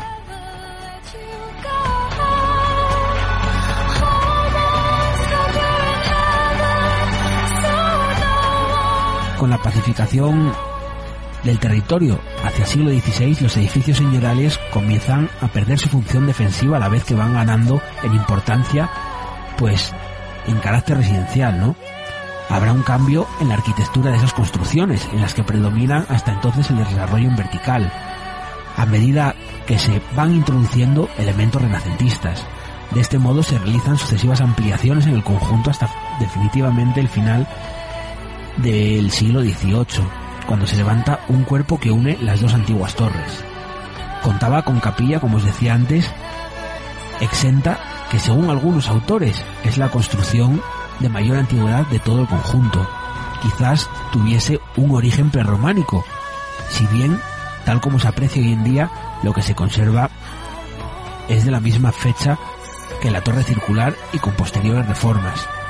El Palacio de los Muñiz o Quirós Benavides se levanta a las orillas del Camino Real a Castilla. El Camino de Santiago atraviesa esta localidad en el barrio de la Fuente de Abajo, donde se localiza la casa del Hospital de Peregrinos de Nuestra Señora de los Remedios.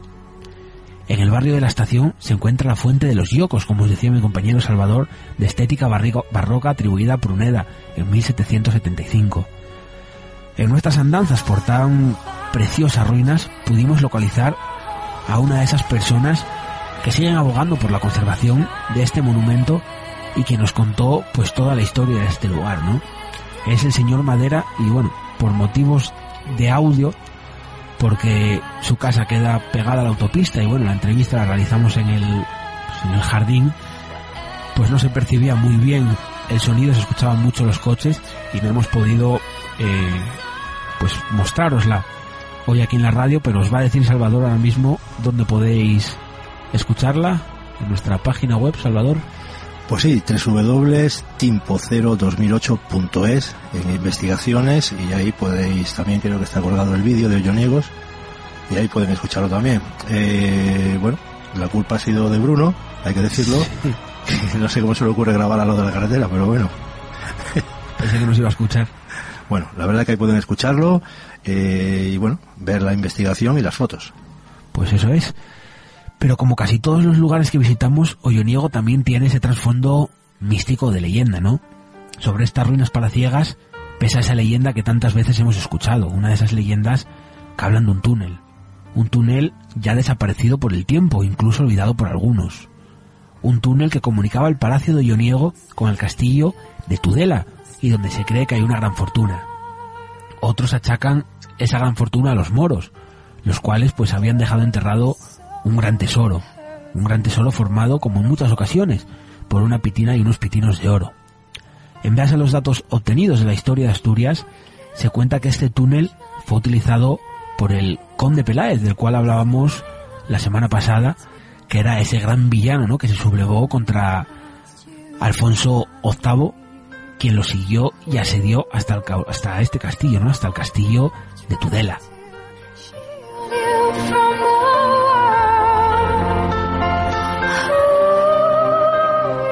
Pero las leyendas de este lugar no se quedaban solo aquí, sino que también podíamos hablar con una de las personas que un día una batida de caza, pues tenían una visión. Él se llamaba Indalecio, Indalecio perdón, Segura Ordiales, y nos contaba que mientras disfrutaban pues de una cacería, pues pasaba frente a ellos, a unos 10 o 15 metros, algo que él describió como un auténtico caballero medieval. Alertó al montero de guardia para que nadie abriera fuego, por si acaso era una persona, alguien que no estuviera en sus cabales, que estuviera disfrazado, y lo buscaron, pero nadie pudo verlo más. Pensaron que era, pues eso, alguien del pueblo gastándoles una broma y lo bautizaron como el loco del monte, ya que en varias ocasiones veían a este loco, como ellos decían, pasearse entre los árboles en plena cacería. Esto nos da pie para relatar la última de las leyendas y con bastante relación a este loco de Tudela. Francisco de Pruneda crea en 1775 una fuente, una fuente en el barrio de la estación. Esta fuente con el paso de los años fue bautizada con el nombre de la fuente de los locos o fuente de los yocos, porque quien bebe de ella, loco se queda.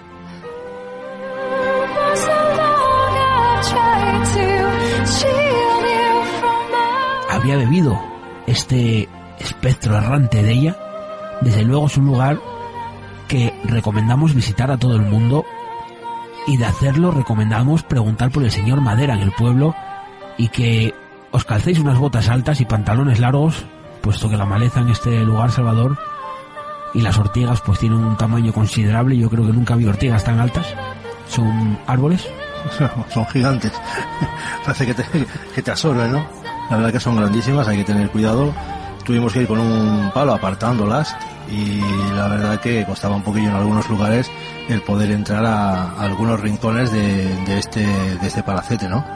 Lo que es la torre, pues está en perfecto estado, bueno, en perfecto estado se entiende, de conservación, con el tejado nuevo. Eh, podemos encontrar un, todavía los restos, o casi por completo podríamos decir, un horno de, de leña, ¿no? Así es, una especie de chimenea, así, bueno, horno, era un horno, ¿no? Un horno, un horno de leña. Horno, horno, era un horno. Se ve que aquello sería la cocina donde hacían el pan y demás, ¿no?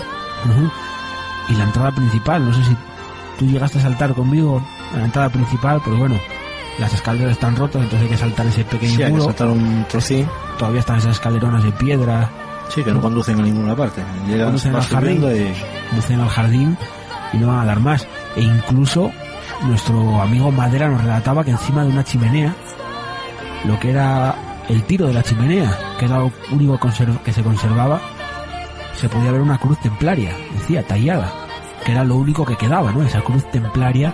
Entonces le preguntábamos si tenían alguna relación la gente de allí con el temple o con los caballeros de Santiago y nos decía que sí, bueno, que Sí, eran bueno. simpatizantes, que creía que no eran, pero que sí que eran simpatizantes con los caballeros de la Orden de Santiago, ¿no? Sí, la Orden de Santiago estuvo muy muy presente en Asturias, en casi todos los sitios, en casi todas las iglesias y monasterios. Y la verdad que es impresionante, ¿no? Eh, pudimos ver las fotografías, esos álbumes de fotos que tiene, de fotos antiguas, de, de dibujos, eh, de, de los retablos, de, de las piedras, de, de las tallas que faltan y que, bueno, en donde estaban colocadas, la verdad que, bueno, pueden entrar en la página y ver esas fotos, ¿no? Ujú, Y esa Biblia que tenía. Una Biblia con- Una Biblia del siglo XVII. 17 me parece que era, 16, con, además con lo que es la, la tapa en cuero antiguo, la verdad que es preciosa. La verdad que sí.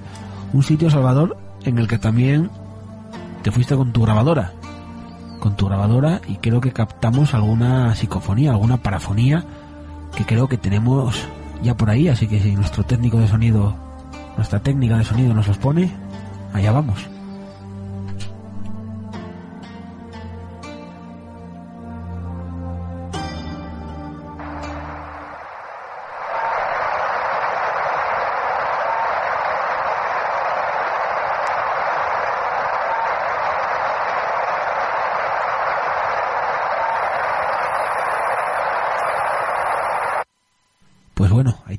Primera parafonía que no se escucha muy bien, por eso siempre os recomendamos que os pongáis auriculares. Yo creo que dice Salvador, parezco, a ver si nos la ponen otra vez.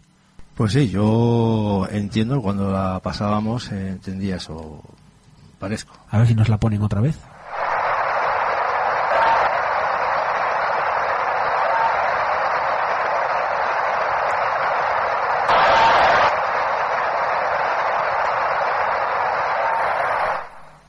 Sí, parece, se percibe ahí una voz metálica que parece decir parezco.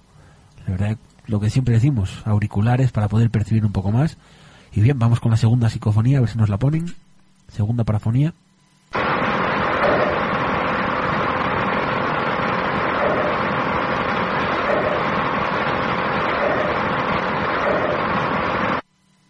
Vete, parece que dice. Yo entiendo Pérez. Yo entiendo vete. Vete. Yo creo que sí, que dice Bueno, pues me voy. vete. No sé, vamos a ver. Otra vez. Que nos la pongan otra vez, a ver. Yo sigo entendiendo vete. No sé. Si entendéis otra cosa, ya sabéis, tiempo cero 2008 Pues sí. Más, tenemos más. A ver si nos la pone Paula. Una más.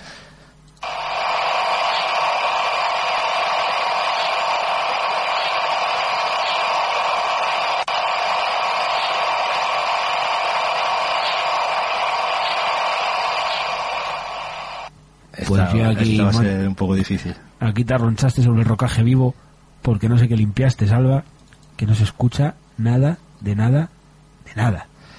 Hombre, es diferente escucharla aquí que escucharla en el, en el cassette. Una vez que no estás en la misma cinta, con los auriculares, pues claro, la puedes escuchar varias veces, retener, puedes... En fin, pero claro, aquí la escuchas así y, de esta forma, pues es muy seguido, ¿no? Pues así es. Ahí teníamos esas parafonías. Y. Oye, Diego, no se va a acabar aquí, porque dentro de unos segundos vamos a tener a nuestro amigo Alberto Álvarez Peña, que nos va a hablar también de este castillo de Tudela.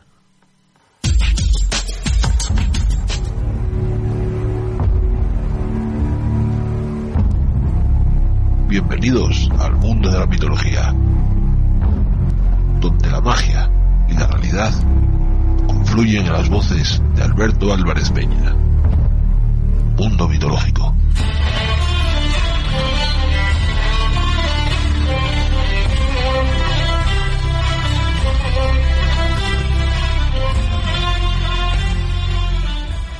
Pues bien, como os decía, no acabábamos aquí de hablar de Yoniego, porque tenemos al otro lado del teléfono, como cada semana, a don Alberto Álvarez Peña. Muy buenas noches, amigo. Alberto. Buenas noches, Alberto. Hola, buenas noches. Ahora te oímos, que no te escuchábamos. Y era raro, ¿eh? Era raro. Era raro que no hubiera problemas. Era, era raro. Como decía, que estábamos hablando del Palacio de Ioniego. Se les decía a todos que, que bueno, que esto nos iba a acabar aquí porque teníamos al otro lado del teléfono que nos ibas a hablar un poquín del castillo de Tudela. Sí, eso queda pues para arriba de Ioniego, precisamente. Bueno, unos conocen como Pico Castillo, Castillo Tudela, y bueno, y hay los que, que también directamente Castillo de Ioniego. En realidad la población más cercana y para arriba de Ioniego, los casines que queden que, que llamen la Mortera. Eh, bueno, Pico Castillo, Castillo de Tudela, eh, las cronologías que tienen pues eh, empiezan en época romana, incluso hay quien dice que bueno, Tudela vendría de, de la diosa Tutela, eh, de Roma, pero bueno, el pleno apogeo exposición del, del castillo, tal como lo conocemos, y en la Edad Media, en los tiempos de, de Gonzalo Peláez, el que fuera mariscal de campo de, de, de Alfonso VII. Eh, leyendas sobre el castillo, pues un montón, eh, porque precisamente, bueno, pues eh, fue bastante conocido eh, por los chalgueiros, por los buscadores de tesoros. Entonces, eh, no solamente se contaba, bueno, pues tesoros de los moros, eh, eh, que si había, pues, bolos de oro, barras de oro, etcétera, sino que incluso eh, figura en lo que dieron los gacetes. Los gacetes eran unos librinos manuscritos eh, donde venían los sitios donde buscar esos tesoros. Normalmente, bueno, pues sol- solían ser túmulos, castillos antiguos, castros antiguos y demás. Entonces, bueno, pues entre muchos de los que se repiten, eh, aunque sean diferentes, tanto de Grau como de Teberga, de otros sitios, pues bueno, vienen sitios eh, siempre pues los mismos, ¿no? Eh, Desde la Cueva La Mora, la Cueva Doña Urraca, etcétera, y siempre aparece el famoso castillo de Tutela o Tudela, donde dicen que había un cofre con, con un montón de piedras preciosas y oro y plata eh, labrada y por labrar, ¿no? Pues bueno, pues claro, mucha gente subió allí arriba a, dar fesoria. Eh, mm, precisamente de una zona pues muy muy rica, ¿no? Porque eh, tenemos el antiguo castillo, que queden, queden los restos así un poco de, bueno, una muria un poco y ves una fuecha alrededor. Y enfrente mismo tenemos pues un promontorio que se llama Armatilla, Armatilla o también me parece como Armatilla.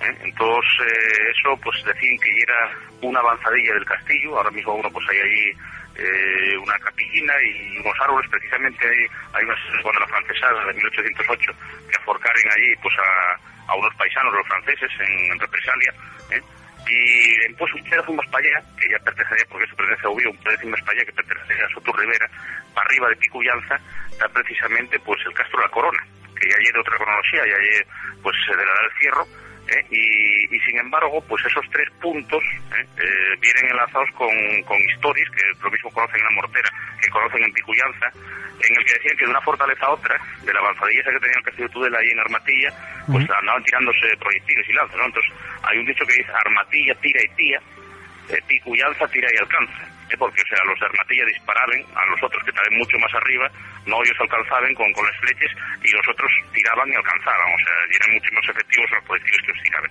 Pero bueno, pues esa leyenda de Armatilla tira y tira, eh, Picuyanza tira y alcanza, los cuentos de, que había de los tesoros del castillo de Tudela, después también hay una historia que contaban los países de la mortera de que en un fontán que había cerca del castillo de Tudela, del Pico Castillo, que había un cuélebre en un fontán y que tenía piedra colorada en la cabeza. Ya sabéis que, bueno, pues la piedra culebra y, una constante de las historias que hay en Asturias, que servía luego para curar piraduras.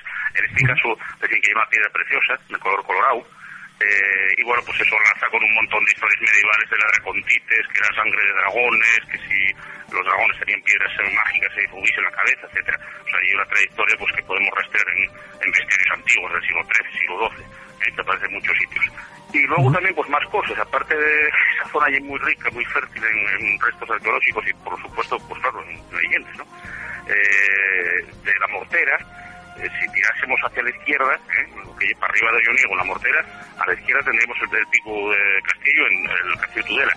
Si tirásemos hacia la derecha, hay un Pikachu que también ves bastante bien, que es el pico Berrubia. En el pico Berrubia también dicen que, bueno, pues que había marcas de los moros que habían dejado allí escritas. Y en realidad lo que hay en el pico rubio, bueno, pues son petroglifos, eh, probablemente el neolítico, hay algún antropomorfo, y vamos, el problema que tiene precisamente que eh, están, desapareciendo por, eh, en este caso no por la acción del hombre, sino por la erosión. Porque, claro, caen xelaes, como por ejemplo esta noche, que, esta noche está llegando bastante, uh métese, cuélase el agua durante el día, y al xelar, eh, el hielo, resquebraja la ropa, la roca y va rompiendo precisamente esos petroglifos. Entonces yo eh, vi los hará pues, unos 7, 8 años, no sé cómo estarán ahora, pero bueno, veíase que estaban en un proceso de, desaparición, ¿no? Eh, en concreto, bueno, pues veíase un antropomorfo bastante grande y luego cruces, cruces inscritas que podían ser incluso después, posteriores, en un intento de crecimiento del, sitio pues, en la media mismamente. Y en este castillo de Tudela también moró ese villano del que hablábamos la semana pasada, ¿no? El conde Peláez. Sí, sí, Gonzalo, Gonzalo Peláez. Gonzalo Peláez, tanto, perteneció tanto a Gonzalo Peláez, el que fue mariscal de campo de, de Alfonso VII, ¿eh? como después eh, fue también uno de los bastiones donde se refugiaba también pues el, otro Gonzalo Peláez, el de Coalla, ¿eh? el, que fue el que quemó la, la Villa de Grau. Fue uno de los bastiones. Eh, de todas formas, claro, ¿qué pasó con esto? Bueno, pues que en un intento también de, del la nobleza castellana o los reyes mismamente eh, de impedir que la nobleza asturiana pues, se volviese a sublevar, lo que mandó precisamente eh, Juan I fue demoler o esmochar, o sea, cortar las, las torres de los castillos asturianos. Entonces, bueno, pues lo que nos llega ahora, pues claro, son unas ruinas, pues, en fin, ya en, su último, en, la última época, ya, ya del todo, ¿no? De, de esplendor de este castillo. Eh, Berto, ahí hablábamos ahora mismo de una fuente que hay a las afueras de Ioniego que le llaman la fuente de los Yocos. No sé si sabes algo de ella. Bueno, el tema de, los Yocos eh, puede tener, a ver, eh, es relativo, porque bueno, pues puede parecernos que Yoko, y es de Yocos, ¿no? De, de, de, de, pero probablemente eh, el Yoko yogos, yobos, eh, yogos, eh, pues quiere decir que puede ser una deformación también de, de yobo, o sea que de yobos, yobos, yocos. Eh, yo ahí no te sabría decir. Desde luego la mortera no fala de mucho de ello. ¿eh? Lo que sí se comentaba prácticamente, bueno, pues eh, supongo que ya lo comentaríais, y es que hoyo niego, el mito que hay que viene de hoyo negro, pues, un, pozo negro, hoyo niego, niego. son topónimos que, bueno, que están muy probables, pero que tienen mucha carga de leyenda dentro. Pues Berto, como cada semana, date las gracias por haberte pasado por aquí, por dejarnos un ratín del tu tiempo. Pues sin problema, ya sabéis. Pues un abrazo, compañero. Hasta la próxima. Bien, un abrazo. Hasta otra. A otra.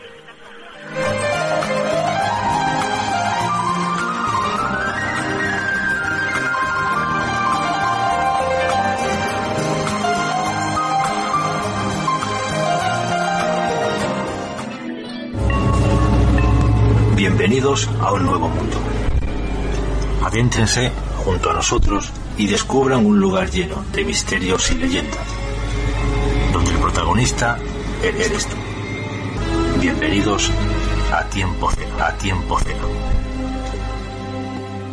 Lo que pasa es que se nos acaba el tiempo, así que vamos ya con esa sección en la que vosotros sois los protagonistas. Nos vamos con relatos de Tiempo Cero.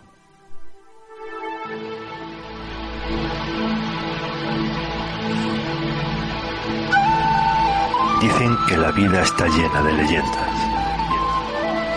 y que las leyendas son un modo de entender las cosas mejor que nosotros mismos. Son fuerzas que dan forma a nuestra vida, sucesos que carecen de explicación. Individuos cuya vida se eleva hasta el cielo o desciende hasta la tierra. Así es como nacen las leyendas.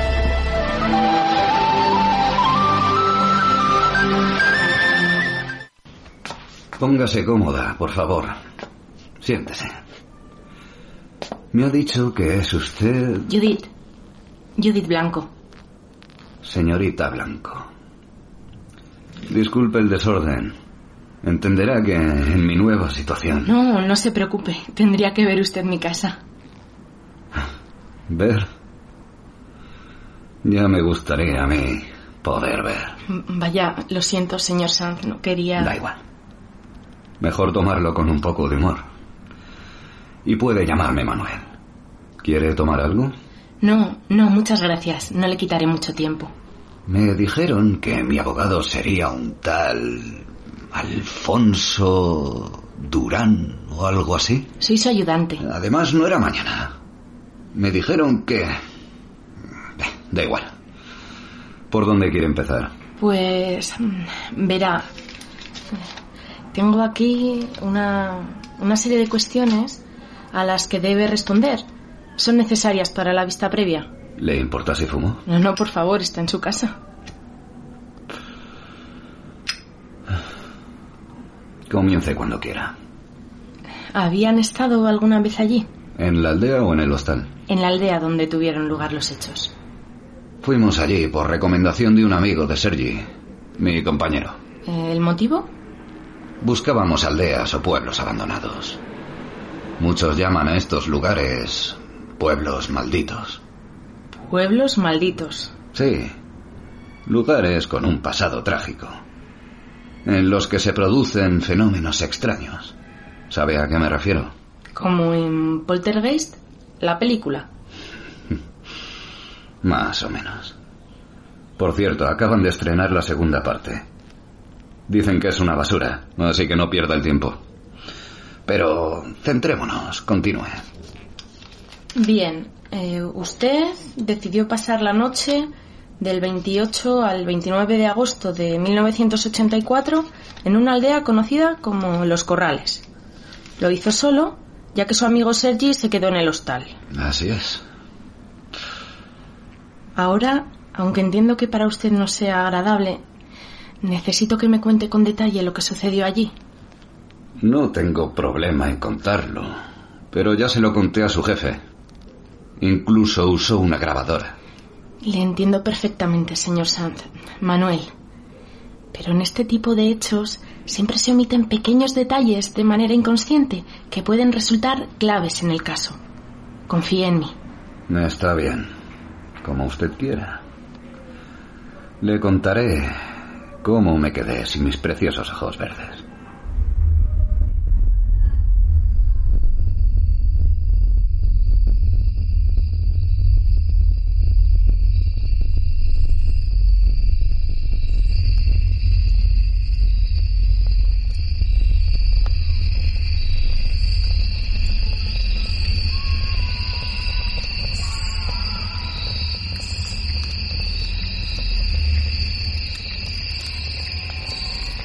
just gonna mug it.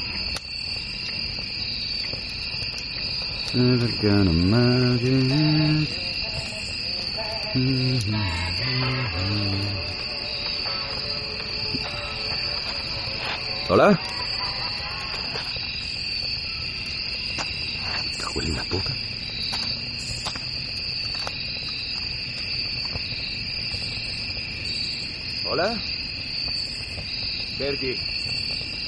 Que como seas tú, te mato. No me gustan estas coñas. ¿Qué cojones? Me cago en la puta. ¡Gallinas de mierda! ¡A la mierda de aquí, joder! Pero, ¿qué?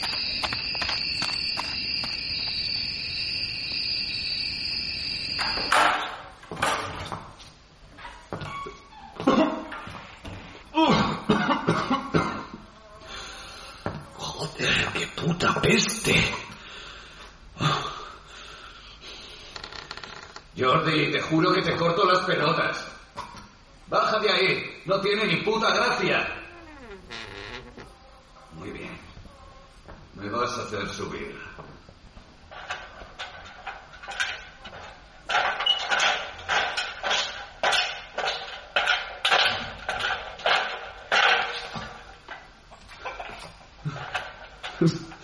¿En serio?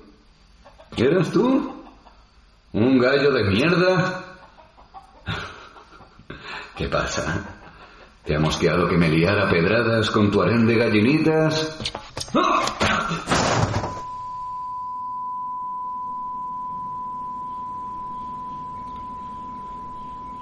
Después del golpe, caí desde la parte superior del granero.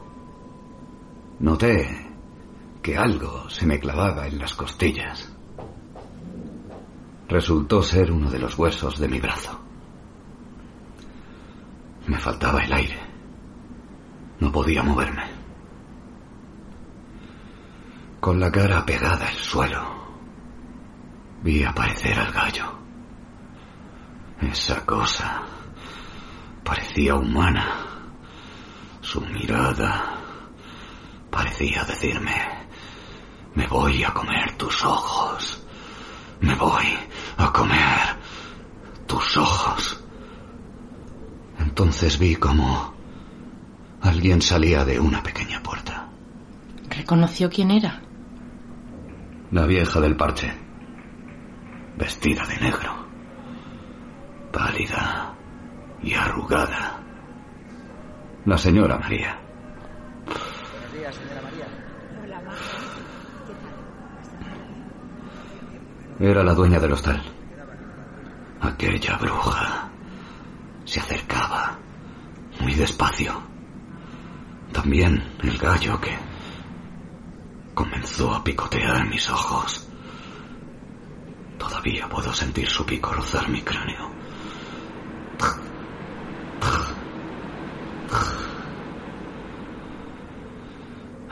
Antes de que todo lo que me rodeaba se convirtiera en un fondo negro y de que esa cosa vaciara mis cuencas oculares, vi aparecer a alguien más. ¿Y logró ver de quién se trataba? Era Teresa, la recepcionista del hostal. Desde que llegué, estuvo... estuvimos tonteando. ¿Y en, ese tonteo llegó a sospechar algo de lo que realmente hacían allí? No, qué va. El tonteo fueron unas cuantas miradas y sonrisas. No llegamos a cruzar una sola palabra. De hecho, ni tan siquiera escuché su voz. Por eso estoy aquí, señor Sanz. No entiendo. Manuel. Fui la última persona que viste. Esta es la voz que nunca escuchaste. La última voz que escuches.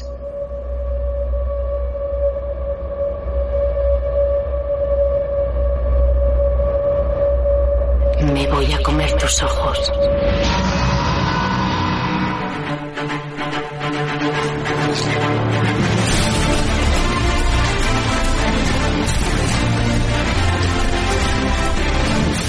Sin duda un programa entretenido el de hoy, donde hemos visitado ese palacio de Olloniego, esa historia, ese palacio de Olloniego, y hemos disfrutado de esta, de este magnífico tema, ¿no? Que es la hipnosis, de la mano de nuestro nuevo amigo, Salvador, podemos decir, Ricardo Bru.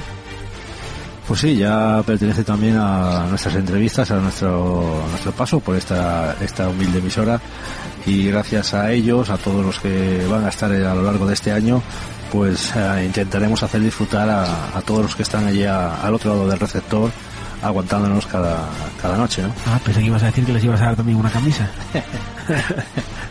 Son muchos ya.